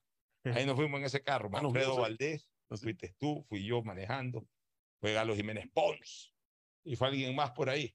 Y no teníamos cabina. Estaría hasta Pepe Ramírez. A lo mejor Pepe Ramírez también fue. Este, no teníamos cabina. O Bonafont también estuvo con nosotros. pero en esa época no. Sí. Transmitimos trepado en el techo otra cabina. Sí. Y, en- y al lado transmitía la Fuerza Joven del Deporte. Nosotros teníamos línea, pero al lado De Emilio Espinosa. Carlos Vázquez y Emilio Espinosa Sí. eh, a- a- sacaron una línea del poste de teléfono. No. En esa época habían los postes de teléfono. No sé Sí, si ahora existan todavía los postes de teléfono. Estoy hablando hace 37 años. Y Santana no iba para allá tampoco. ¿eh? Santana iba, pero nosotros sí teníamos línea habilitada, pero los que, eh, por ejemplo, en el caso de Los que Carlos Vázquez, sacó una línea ahí, tiraron un cable y Entonces, transmitieron. Según el dato que hoy acabo de encont- de encontrar aquí, 15.000. 15 mil espectadores. Pero así estaba, estaba ese día repleto y la Ah, sí, sí. sensación, ¿sabe cuál era? Ver a Nasir Neme por los pasillos. La hinchada azul se acercaba a pedirle foto al actual Se tomaba presidente. foto con él. Claro, le decía presidente una foto y Figura, él claro. presto a la- al diálogo con los hinchas. Pero es que más allá de los errores que puede haber cometido, nadie puede cuestionarlo. Exactamente. Por eso le digo, o sea, él cuando acompaña, él se convierte en figura fuera de cancha. Histórico en el club y yo creo que los emelectistas, repito, más allá de sus errores, solamente podemos estar agradecidos con la gestión de la Totalmente. siguiente No, pues la gestión de Neme ha sido una gestión exitosa. Poco terco a veces, pero exitosa. Y a veces la terquedad es lo que da el éxito. Porque también cuando los dirigentes, eh, por quitarme esta paja, son susceptibles a cambios de criterio por las corrientes de hinchas, a veces también eh, cometen crasos errores. Entonces, en esto no hay nada absoluto. Lo, lo, lo- yo siempre he dicho, el objetivo son los resultados. Dime qué resultados has logrado. Yo te digo qué calidad de técnico, Yo jugador o dirigente eres. Y, Puede estar tiene- feliz Rescalvo este rato. Neme tiene los máximos resultados, los máximos resultados, es el dirigente con más títulos en el MLE.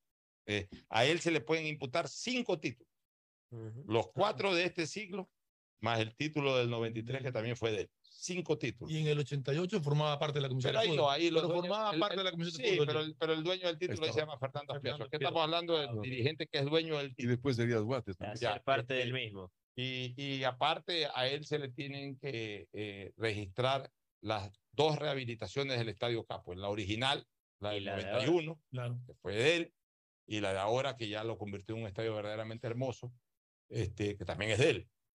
O sea, ¿qué más, qué más se le puede pedir a un dirigente? No, o sea, el por eso digo, o equipo- sea, El equipo era sensación ese el rato. equipo financiero cogió un equipo devastado. Neme cuando llega a Emelec el año 2008, Emelec ni entraba a la liguilla, en esa época todavía se jugaba con liguilla. Ah. Emelec tenía dos años que no, no entró a la liguilla, un equipo tenía Muy no, vulnerable. El, el 2006. Sí, fue vicecampeón, Fue pero el vicecampeón. 2007 y el 2008 armó equipos muy pobres. Oye, y Emeleno tiene las deudas de otro. Ya, Y, y lo, lo ha manejado económicamente bien, lo ha hecho producir mucho en venta de jugadores, ha sacado resultados, ha producido jugadores, ha tenido un gasto, un gasto muy medido, un gasto muy medido, incluso a veces hasta criticado por eso, por eso que dicen que que como que no terminó nunca de empujar las campañas internacionales del MLE, porque nunca terminó de traer jugadores de, de gran peso internacional. Pero bueno, él ha medido también el gasto, o sea, ese es también parte del administrador. El administrador es el que trata de sacar el mayor rédito posible a una inversión. Es más, cuando Gastar trajo- relativamente poco y sacar más cuando en trajo resultados jugador que caro le resultó un fracaso. Exacto. Trajo a Pablo Ceballos. Eh, por eso. Creo que el más caro que le ha recibido fue, ha sido Figueroa. De los más. Claro, Figueroa ha tenido resultados. Por eso, de, de lo de los, de los últimos años. Poco.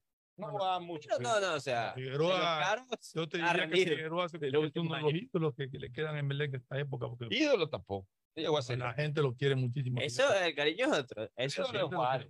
No, pues eso es otra cosa. pero Estamos, estamos hablando de una persona que tuvo mucho más años. en O sea, por ejemplo, Graciano. pero lo que logró Figueroa en el año que estuvo, el cariño de la gente hacia él y el Tuvo otra gente. hacia él es grande. Por ejemplo, Pero- ahora le quieren a Beninca, hay algunos que le quieren a Beninca. los Pues recuerdo. Beninca solo jugó en Melec. también por que usó los UMLE y por el gol del. Graciani también es bien visto por los amlexistas, hizo También. muchos goles. muchos- Sí, Graciani, tú lo miras, no es que le tenga fastidio, pero ya jugó en Barcelona, entonces ya como Ya, que te un poco la. Juárez también jugó en Liga. jugó en No, pero no, no, eso no importa. Dinero que no importa. A ver, ¿qué jugador? Hemos Entonces, sido claros. en eso. ya, pero entonces Iván Hurtado. Y vamos a pregunta, pues. Ya, Capurro, Se siente merecido. Capurro perdió mucho de la idolatría, como Morales en Barcelona. como Morales en Barcelona. Claro, sí, Exactamente. está bien. Pero esta cancha no era así. En el Sindio la gente nunca le cogió fastidio. Bueno, Pepe Morales tampoco. y a Pepo Morales tampoco. Pepo Morales igual. Será contadito. Mira, que Pepo Morales, la Sí, gente. y- Y, y- y es más, el Pepo Morales jugó más años en Barcelona y logró más en Barcelona. Y, no es fastidio que se les Ajá. coge, sino que los bajas como del pedestal que los tenía Ah, de ídolo. ok. Ya, ya- ya no estás acá. No llegan para nivel de allá. fastidio. Sigue siendo cariño y todo, pero ya no estás allá. redes sociales si, si fuera Ahora sí fuera Ah, fastidio. no, Pero en olvidé. esa época, No, eh, como no había redes sociales, lo bajaba del- lo bajaba del pedestal. y te quedabas- Hoy fue infernal. Pues te ¿Tú lo recuerdas, conmigo. eh, Romanelli está vivo todavía, ¿no? Romanelli. Está vivo. Oye, fue también un ídolo en su momento. Venía del Deportivo Quito y se grabó aquí. Oye, Romanelli vez me reclamó. ¿El León? Sí, yo soy un amigo de Romanelli. El, Nerón, Nerón Romanelli. No era León. No, le decían Nerón por la cara que tenía así, que parecía que le No, decían el el León le decían, el León Romanelli. Y Nerón también, o Nerón, bueno. Bueno, este, un buen día yo hago la historia del Emelec en, en revista Estadio, sido el año 96, 97. Y puse en la alineación histórica, le, le lo pongo a Danes Coronel. Y al día, en la edición siguiente sal- mandó una carta protestando a Romanel. No. Sí, pues, Eh, él se consideraba que era el Tal vez fue más importante que Daniel Coronel. No Creo. Romanelli fue un histórico de Melec. Coronel fue un Pero- histórico. pero eso- Coronel más. Estabas muy joven en esa época. Pero no, pero Daniel ¿Qué Coronel pasa? fue integrante de la cortina de hierro con títulos y todo. Yo lo conocí. Definitivamente. Lo, O sea, Es que vinieron dos. del pero, pero, que también lo bajaron un poquito en peso porque terminó en Barcelona. porque terminó en Pero de Barcelona. eso no le quita de que fue el. Es que toda la cortina de Los hierro de Melec los lo jugaron en Barcelona. Los. Coronel, Máximo Tenorio, Iván Hurtado y, y Luis Enrique Capurro. Claro. En cambio, la cortina de hierro de Barcelona solamente solo de jugó Alfonso. Quijano. Ah, ya. Quijano se jugó. Noriega también. Ah, bueno, Noriega no, No, la cortina de hierro. Pero Lecario y Macías jugaron, pero gratis. Jugaron la Copa Libertadores. Copa Libertadores. la. Copa Libertadores. Y Bustamante también jugó en Melec. O sea, Bustamante también jugó en Melec. o sea que digamos que también en el fondo, oficialmente, O sea, la- se toda la intercambiaron. cortina de hierro en Melec. Se intercambiaron. Porque Lecario y Macías jugaron Copa Libertadores. Claro, a, a título de préstamo, solo por la pero Copa, pero jugaron un torneo oficial. Por tanto, pasaron a. o sea, Y, y Quijano y Bustamante fueron parte de la plantilla. y fue, y bueno, Lecario y Macías también de la Copa. Los no, pero fueron de- fueron, parte de la plantilla del campeonato nacional. de campeonato nacional. Entonces, la- la- se cruzaron las cortinas de hierro en sus respectivos momentos. Lo decía de los extranjeros, tú recuerdas que vino Romanelli y Piris. Y Dios de Piri. Piri, por ejemplo, eso es un ídolo también. Piris, Lo que pasa es que la gente joven no, no, no no, conoce. lo- no, no conoce. ¿Quiénes Los, que, vimos- los, los viejos que hemos tenido la suerte de vivir todo esto, de haberlos visto jugar a todos. Oye, Valdi Podemos en- medirlo a cada uno en la dimensión de ídolo en el momento en que jugaban. Claro. Ahora, los más jóvenes que no los vieron jugar, ah, oyen Sí, sí. de ellos, ah, sí, mi papá me contó, mi abuelo me dijo, eh, Otra pero cosa. no los vivieron. En cambio, los que pudimos vivirlos a todos, pode- los pudimos medir en su momento. la Rubén calidad de en ídolo que en tuvieron. Barcelona, En Rubén Valdi. También, También, vino de. Quito también. También vino de El otro jugador. No, el Deportivo Quito siempre fue una fuente generadora de extranjeros para Meleca. Claro. Empezando por Rafa, cuando vino por el equipo la- argentino. Ah, había venido para el equipo argentino, tenía claro. año 54. Vino Valdi. del Baldi. Deportivo Quito. Oye, Peluso también, ¿no? Peluso más adelante, claro. pero, pero vino Baldi, vino Piris, Piris era el Deportivo Quito. O sea, estamos hablando de jugadores históricos del Emelec. Y después con el tiempo vino Gerardo Peluso, vino Wilmer Gómez, bueno, ya a nivel de jugadores Vino nacionales. también Mendoza. Vino el Columbo Mendoza, vino Columbo, Juan Carlos de Lima. Carlos, pero ese viene de la Católica. Pero no de Quito. O sea, Sí, eh, eh, Quito también, sí, de Lima después vino, en vino el fútbol ecuatoriano de la Católica, pero en el Quito, bueno, en ambos equipos fue goleador de la. Católica, de. Pero con el Quito tuvo mucha trascendencia en Copa Libertadores. Lo que originó que después de esa Copa regrese a Uruguay a jugar en el Nacional y sea campeón de América con el Nacional de Uruguay. Y de ahí vino Melec. Bueno, vámonos a una pausa para entrar ya de lleno a, a- a lo que fecha. se viene de Liga Pro. Mañana también juega Independiente. mañana hay Congreso de Federación. Hay y el famoso congreso de para aclarar qué va a pasar con los que pegan a los árbitros. Todo. Vamos a ver qué pasa con todo eso. Una pausa y volvemos. El siguiente es un espacio publicitario apto para todo público. Pedagogía, diseño, medicina, arquitectura, comercio, turismo, nutrición, literatura, computación, psicología, trabajo social, electricidad, agronomía, animación digital. La verdad es que tenemos tantas carreras que ofrecerte que no nos alcanzan en esta cumbre. Ven a la Feria de Estudios de la UCSG y descúbrelas todas. Te esperamos este 5 de agosto, de 8 a 17 horas, en la avenida Carlos Julio Arosemena, kilómetro 1 y medio. Tenemos muchas sorpresas y beneficios para ti. Universidad Católica de Santiago de Guayaquil. Nuevas historias, nuevos líderes. Unéis dentro y fuera de la cancha con Bet593.es. Diviértete y gana con pronósticos en tenis y miles de eventos deportivos. Bet593.es, sponsor oficial de la Federación Ecuatoriana de Tenis, con el respaldo de Lotería Nacional. Aplican condiciones y restricciones. Bet593.es. Lo viven ellos, lo juegas tú. Solo Claro te da el doble de gigas. Con tu paquete prepago de 3 dólares ahora recibes 3 gigas más 3 gigas para la noche por 3 días. No esperes más y cámbiate a Claro, el prepago con más gigas, más velocidad y más cobertura.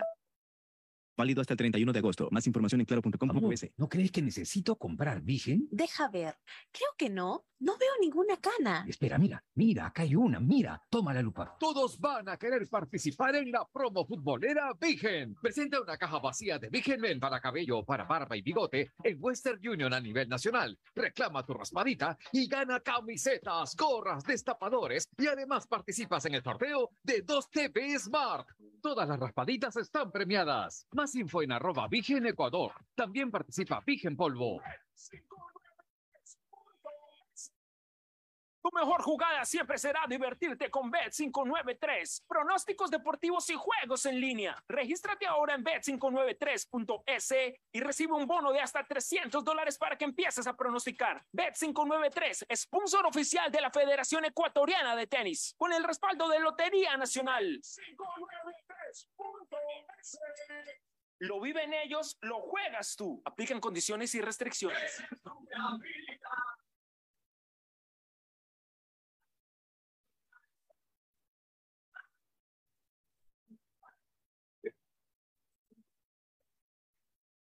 Contamos con una gran variedad de tuberías y accesorios de PVC para uso domiciliario, infraestructura y agrícola, fabricados con materiales más resistentes y duraderos, 100% libre de metales pesados. Tubos Pacífico para toda la vida. Con sus programas, la empresa pública DACE trabaja por el bienestar de la comunidad. Generación Digital apoya a los jóvenes en su vida académica y profesional con una tablet con teclado Bluetooth, protector y ranura para chip. Maestros ejemplares capacita a los docentes y directivos de la ciudad para que puedan brindar educación de calidad. Las becas de excelencia académica construyen nuevas oportunidades para nuestros estudiantes. El albergue municipal Volver a Soñar brinda esperanza a personas sin hogar que tienen la oportunidad de salir adelante. Estos son algunos de los programas de la empresa pública DACE, que han beneficiado a más de un millón de personas que ahora pueden superarse. Alcaldía de Guayaquil. En la alcaldía estamos trabajando para cambiar el lodo por calle y así más zonas en Guayaquil estén pavimentadas y así puedas caminar y recorrer cada rincón de la ciudad. El bienestar de la gente se siente. Ya es hora de que puedas vivir la experiencia más fabulosa de tu vida. Mole el Fortín te regala una turqueada de lujo. Sí, por cada 15 dólares de compras participas por un espectacular crucero sin visa para dos personas por todo el Caribe. Y lo mejor es que es todo incluido. Pasaje de avión, hospedaje, alimentación, bebidas, diversión y todo lo que te puedas imaginar para disfrutar una turqueada de lujo. Recuerda que la mejor experiencia te la regala Mole el Fortín, porque siempre con sus promociones te conviene. Ecuagen, medicamentos genéricos de calidad y confianza a su alcance. Ecuagen, una oportunidad para la salud y la economía familiar. Consuma genéricos Ecuagen. Viaja conectado con Internet a más de 150 países al mejor precio con el chip internacional Smart SIM de Smartphone Soluciones. Estamos 24 horas en los aeropuertos de Guayaquil y Quito, pasando migración junto al Duty Free. También en Plaza Quil, local 55, en San Borondón, en la avenida principal de Entre Ríos. Lo importante es que cuando viajes estés conectado, sin esperar conectarte un Wi-Fi. Conéctate directamente con tu chip al teléfono celular que quieras llamar a través del WhatsApp o de manera directa. No lo olvides, Smart SIM de Smartphone Soluciones te espera en el aeropuerto con atención 24 horas al día. 593.es Si te gusta el tenis, ahora llegó la oportunidad de vivir tu pasión en cualquier lugar con Bet593. Regístrate ahora en bet593.es y recibe un bono hasta de 300 dólares para pronosticar resultados en miles de eventos deportivos. Bet593.es, sponsor oficial de la Federación Ecuatoriana de Tenis, con el respaldo de Lotería Nacional. 593.es Lo viven ellos, lo juegas tú. Aplican condiciones y restricciones. Alfaro, ¿cuál es la importancia del banco para la selección? Desde este banco plantamos la semilla de un sueño. Cuando uno llega a su hogar, ve a su familia, mira para atrás y ve que el, todo el sacrificio no fue en vano. Y ese sacrificio se pudo hacer realidad porque hubo un banco también que le dio la posibilidad de que ese sueño se pueda cristalizar. En el fútbol, bancos hay muchos, pero solo Banco Guayaquil es el banco de la T, patrocinador oficial de la selección ecuatoriana. Hay sonidos que es mejor nunca tener que escuchar.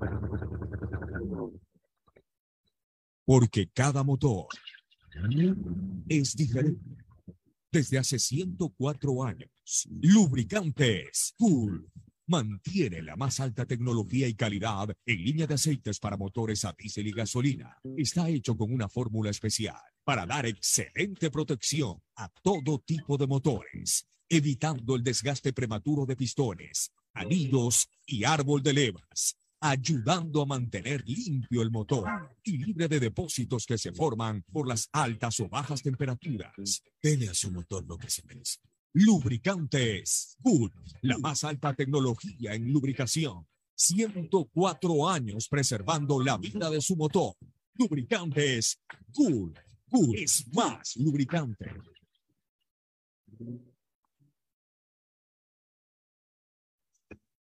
Fin del espacio publicitario. Usted está escuchando un programa de opinión, categoría O, apto para todo público.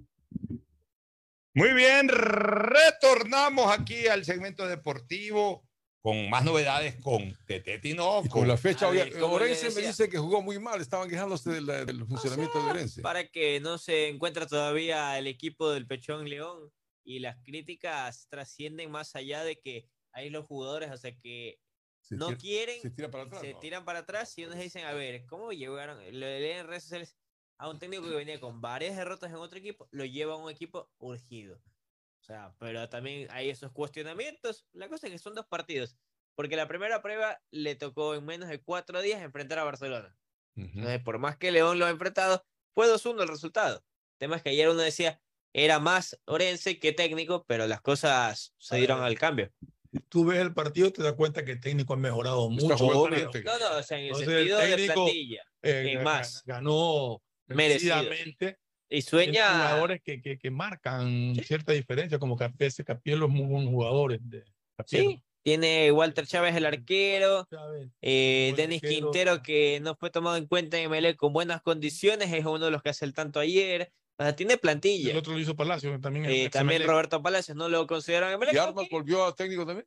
Está en técnico Diego Armas, o sea, tiene plantilla. Pasa que no se consolida tampoco. Entonces, No, ahí pero- está el panorama. Pero, pero ha mejorado mucho. Pero técnico creo que ha ganado ya tres partidos o cuatro partidos. En el caso de técnico, ya le digo cuántos Parece que son cinco partidos eh, tiene de victoria seguida el cuadro del Rodillo Rojo, que lo que busca también es alejarse del fantasma del descenso. Sí, 3-1 a Guayaquil City, 3-0 a Gualaceo y 2-0 a, a Orense.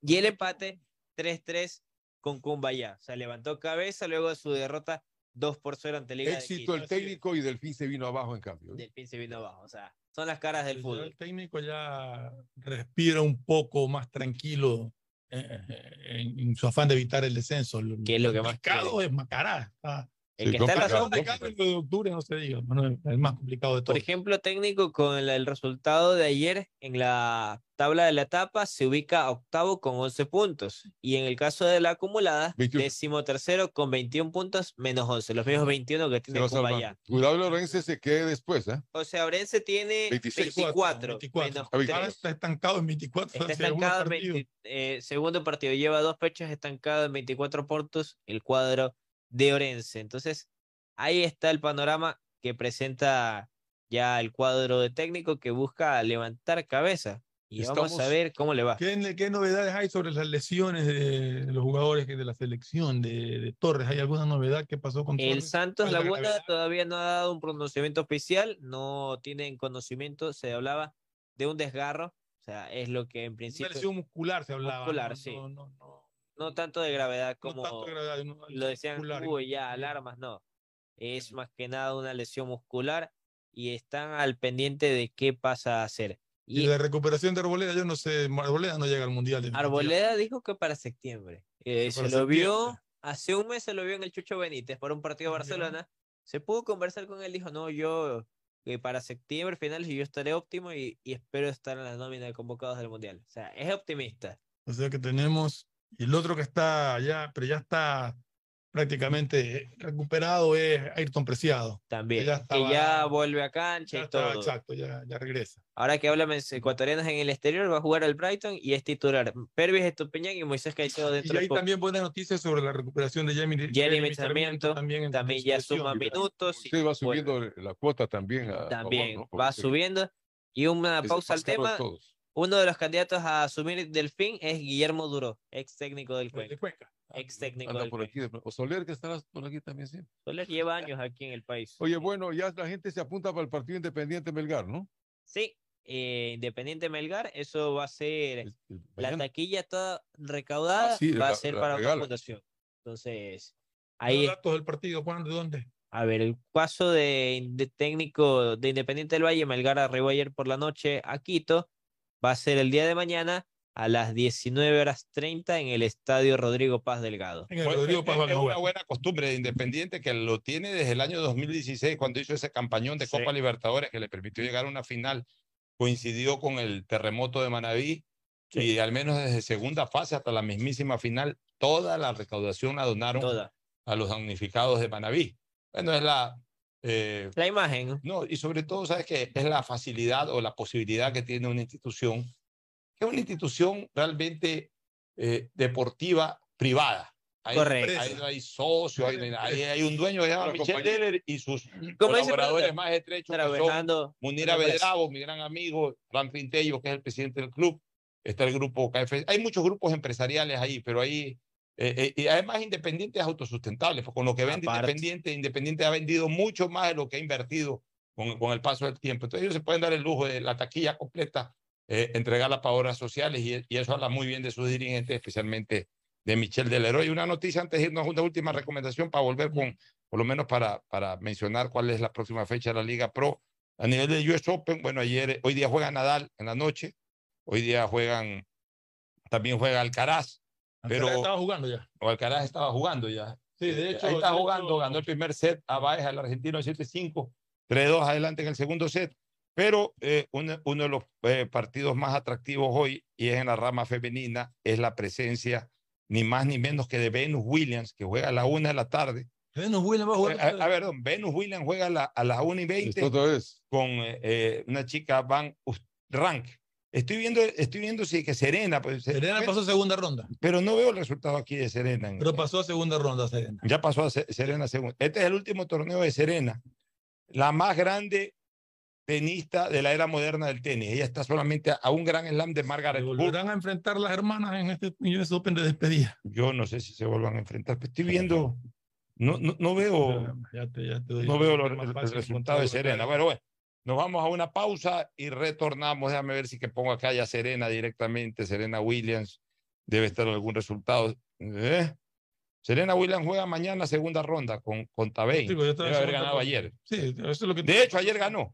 Ayer le ganó a Kovinic 6-3, 6-3. Exacto, correcto. Buen, buen debut de Serena Williams. Hoy día juega su hermana Venus y, mañana jue- juega, juega contra Serena, Conta Bates.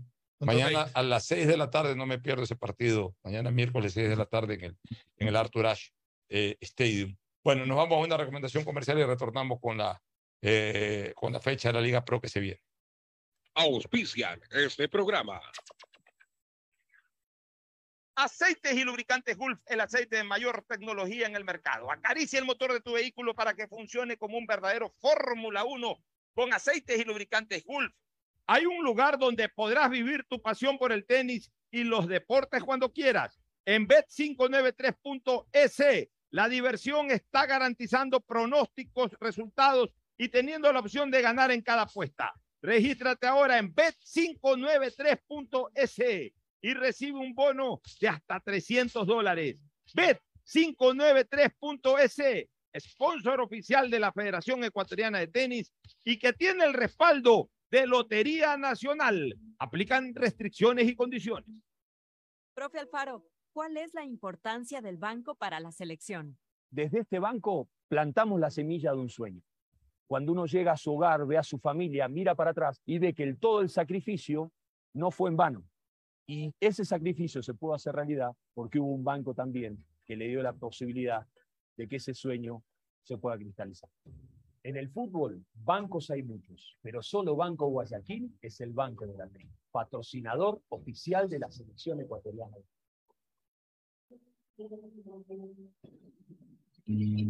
Ya es hora de que puedas vivir la experiencia más fabulosa de tu vida. Mole el Fortín te regala una turqueada de lujo. Sí, por cada 15 dólares de compras participas por un espectacular crucero sin visa para dos personas por todo el Caribe. Y lo mejor es que es todo incluido. Pasaje de avión, hospedaje, alimentación, bebidas, diversión y todo lo que te puedas imaginar para disfrutar una turqueada de lujo. Recuerda que la mejor experiencia te la regala Mole el Fortín, porque siempre con sus promociones te conviene. 150 países al mejor precio con el chip internacional Smart SIM de Smartphone Soluciones. Estamos 24 horas en los aeropuertos de Guayaquil y Quito, pasando migración junto al Duty Free. También en Plaza Quil, local 55, en San Borondón, en la avenida principal de Entre Ríos. Lo importante es que cuando viajes estés conectado, sin esperar conectarte un Wi-Fi. Conéctate directamente con tu chip al teléfono celular que quieras llamar a través del WhatsApp o de manera directa. No lo olvides, Smart SIM de Smartphone Soluciones te espera en el aeropuerto con atención 24 horas al día. Amor, ¿no crees que necesito comprar Vigen? Deja ver. Creo que no. No veo ninguna cana. Espera, mira, mira, acá hay una, mira, toma la lupa. Todos van a querer participar en la promo futbolera Vigen. Presenta una caja vacía de Vigen Men para cabello, para barba y bigote en Western Union a nivel nacional. Reclama tu raspadita y gana camisetas, gorras, destapadores y además participas en el sorteo de 2 TV Smart. Todas las raspaditas están premiadas. Más info en arroba Vigen Ecuador. También participa Vigen Polvo. Solo Claro te da el doble de gigas. Con tu paquete prepago de 3 dólares ahora recibes 3 gigas más 3 gigas para la noche por 3 días. No esperes más y cámbiate a Claro, el prepago con más gigas, más velocidad y más cobertura. Válido hasta el 31 de agosto. Más información en claro.com.es. Pedagogía, diseño, medicina, arquitectura, comercio, turismo, nutrición, literatura, computación, psicología, trabajo social, electricidad, agronomía, animación digital. La verdad es que tenemos tantas carreras que ofrecerte que no nos alcanzan en esta cuna. Ven a la Feria de Estudios de la UCSG y descúbrelas todas. Te esperamos este 5 de agosto, de 8 a 17 horas, en la avenida Carlos Julio Rosemena, kilómetro 1 y medio. Tenemos muchas sorpresas y beneficios para ti. Universidad Católica de Santiago de Guayaquil. Nuevas historias, nuevos líderes. Estamos en la hora del pocho. Claro, pero Siempre como Muy bien, ya estamos, ya estamos, don Agustín Guevara, como en sus viejas épocas del año 69. Estamos hablando de en comida. Radio Suceso. Ahora, pues, ¿Y cómo era ese programa? Que ahí locutaba, José la Bueno, lo- era un programa de, de comentario, puesto que Pero estamos no, en no, no transmitías ahí todavía. Se transmitía, claro, se transmitía los no deportivo, eh, nos dieron una hora para hacer el programa deportivo. es Ya, pero aparte los domingos transmitías en Suceso. Aparte transmitíamos ya fútbol, claro, los domingos con Rudy. Bueno. Perfecto. Y luego Comentaristas, ¿quién en esa Rudy, eh, Guillermo Valencia León. Guillermo estaba en Manuel Suceso. Kuhn. Manuel también en Suceso. Manuel estuvo en Pues era un buen claro. equipo Radio Suceso. Sí, y habían estado personas más importantes también. No, pues yo sí me acuerdo de radio. Ma- Manuel Adolfo Vargas había estado ahí. La palabra fácil, no sé no Mauro Velázquez una buena relación. Mauro, no crees. Esa radio Mauro estuvo en la fabulosa. en su época, ¿no? Y, y luego de eso, pues claro, eh, por circunstancias de la radio, eh, Rudy tuvo que irse a CRE. Y allí, don Manfredo Valdés me descubrió en Radio Universal. Ahí trabajé también con Mauro Velázquez un tiempo, hicimos qué bueno. sigamos con la Liga Pro. vámonos con la Liga Pro que arranca este viernes con el partido Emelec versus Concumbayá. Fácil, ¿o no? Sí, el cuadro azul informó mediante sus redes sociales que quienes adquirieron la entrada para el partido con Deportivo Cuenca, que no se jugó, usar acá. la pueden usar para este partido. Una Acercándose. buena decisión, porque igual ya la gente mañana. pagó y hasta que se programa el partido el Cuenca ya pues, y después comprarán de nuevo si que. Cambiar sus entradas desde el día de hoy, martes 30 de agosto, en las boleterías del O Estadio. sea, igual hay, igual hay que cambiarlas. Hay que O sea, cambiarlas. hay que cambiarlas. Eso es lo que. MLE va en viento de copa, ganó, goleó, gustó, juega en casa, necesita mantenerse pegado ahí al Aucas. Ah, muy bien. Y Sí. en algún momento Ojalá que de- mantenga el rendimiento que tuvo contra el partido decisivo, MLE va a tener dos partidos decisivos, contra Aucas y contra Barcelona. Ahí, Exactamente. si MLE, Después de Cumbayá viene Aucas. Si mal no me equivoco. Sí. Sí. ese es el partido de los partidos para MLE. Y si ya ahí le llega a ganar al Aucas de visitante, en el clásico define su paso a la final prácticamente. De ahí que otros Y ahí partidos. viene un partido que tuvo discordia. Este partido es el viernes a Este las es 7 de la 10, noche. 19 en el horas, Capo. sí, en el campo. Le viene un partido que tuvo discordia por la planificación. Es el Deportivo Cuenca, Independiente del Valle. Quería la cable operadora ponerlo el domingo, pero por el tema sudamericano, Independiente pedía jugar sábado. a Se lo pusieron Arequipa. sábado, 14 horas. Tiene razón, porque de la semana siguiente juega el partido de vuelta de semifinales. Sí. Tiene razón, pues hay que apoyar a los equipos que Entonces, están en por eso. internacional. Ese partido es a las 2 de la tarde. Dos de ¿en la dónde? tarde en Cuenca. 2 de la tarde, como que la gente ahí no tiene mucho. que sábado. Sábado, no sé. Como que no le cuadra. No le cuadra. Y como que van a estar desubicados, ¿no? Porque en la noche que les encanta el canelazo. tendrán que ir a comer motepillo nada más. Motepillo y el, el canelazo, aunque, el- el- eh, aunque igual toman a cualquier hora. El fin de semana se dedican a tomar. Tomarse su buen Exacto. trago, su canelazo con naranjilla, que es riquísimo. Yo lo, la primera vez que me tomé un canelazo con naranjilla fue en Cuenca, riquísimo. Muy bueno. Casi me frío. Luego está el Guayaquil City 9 de octubre, Ay, ese 16:30 partido es en el. Chucho Benítez. Ese Bravo. partido es bravo. Bravo. Y aquí puede ser el principio del rescate o el principio del fin de, de, de De 9 de octubre. Sí. Entra una recta final 9. Si 9 no sale avante en ese partido, 9 de octubre comienza a presionarse. Exactamente. El, el puntaje, el puntaje del City es que no, estoy, no me acuerdo. en. Pero está cómodo en relación a la, a la, a la- al, al descenso. O sea, El Está alejado, mejor. está alejado. no, no está Sí, apurado ya está- 24 que tiene, ¿no? los ambateños. Puede ser, de 24 A ver, rápidamente te digo, la etapa tiene el City tiene 8 puntos en la y en la acumulada. tiene eh, 26. Está más- está más o menos Ahí está. De Luego que- está Gualaceo, Barcelona. Eh, ¿A qué hora? A las 19 horas del día sábado. en, el, en el Andrade Jorge Casar. Andrade de Cantos. No, Casar. Jorge Andrade de Cantos. Andrade Cantos. no, no es Casar. Sí, Andrade Cantos. sí. Seguro. Seguro. Jorge Andrade Canto. Yo fui Sí. amigo del, del señor, del alcalde. Ah, pues, Aquí veo. Eso es en Azogue, ¿no? Eso es en Azogues, ese partido, 19 horas. Este, bueno, perfecto. Entonces, eh, Barcelona dice juega su última posibilidad, si no ahí sí que ya comienza a prepararse para la final. O el domingo, 14 horas, Macará, Mushirrona. Macará, Uf, Muchurruna. duro, duro para el Macará. Duelo de necesitados ¿Y en, y en el Bellavista o en en Bellavista. allá? Juega De ahí, ¿quién más? Liga de Quito Orense, 16:30 el domingo. En la tiene Quito. suavezón la liga en su En camino. a- Quito. sí. En Quito. Fiorense complicado. Y aquí va el partidazo. Católica, Aucas, 19 horas del Uy, domingo. Ese es para mí el la Sí. Este En el Atahualpa, ¿no? En el Atahualpa.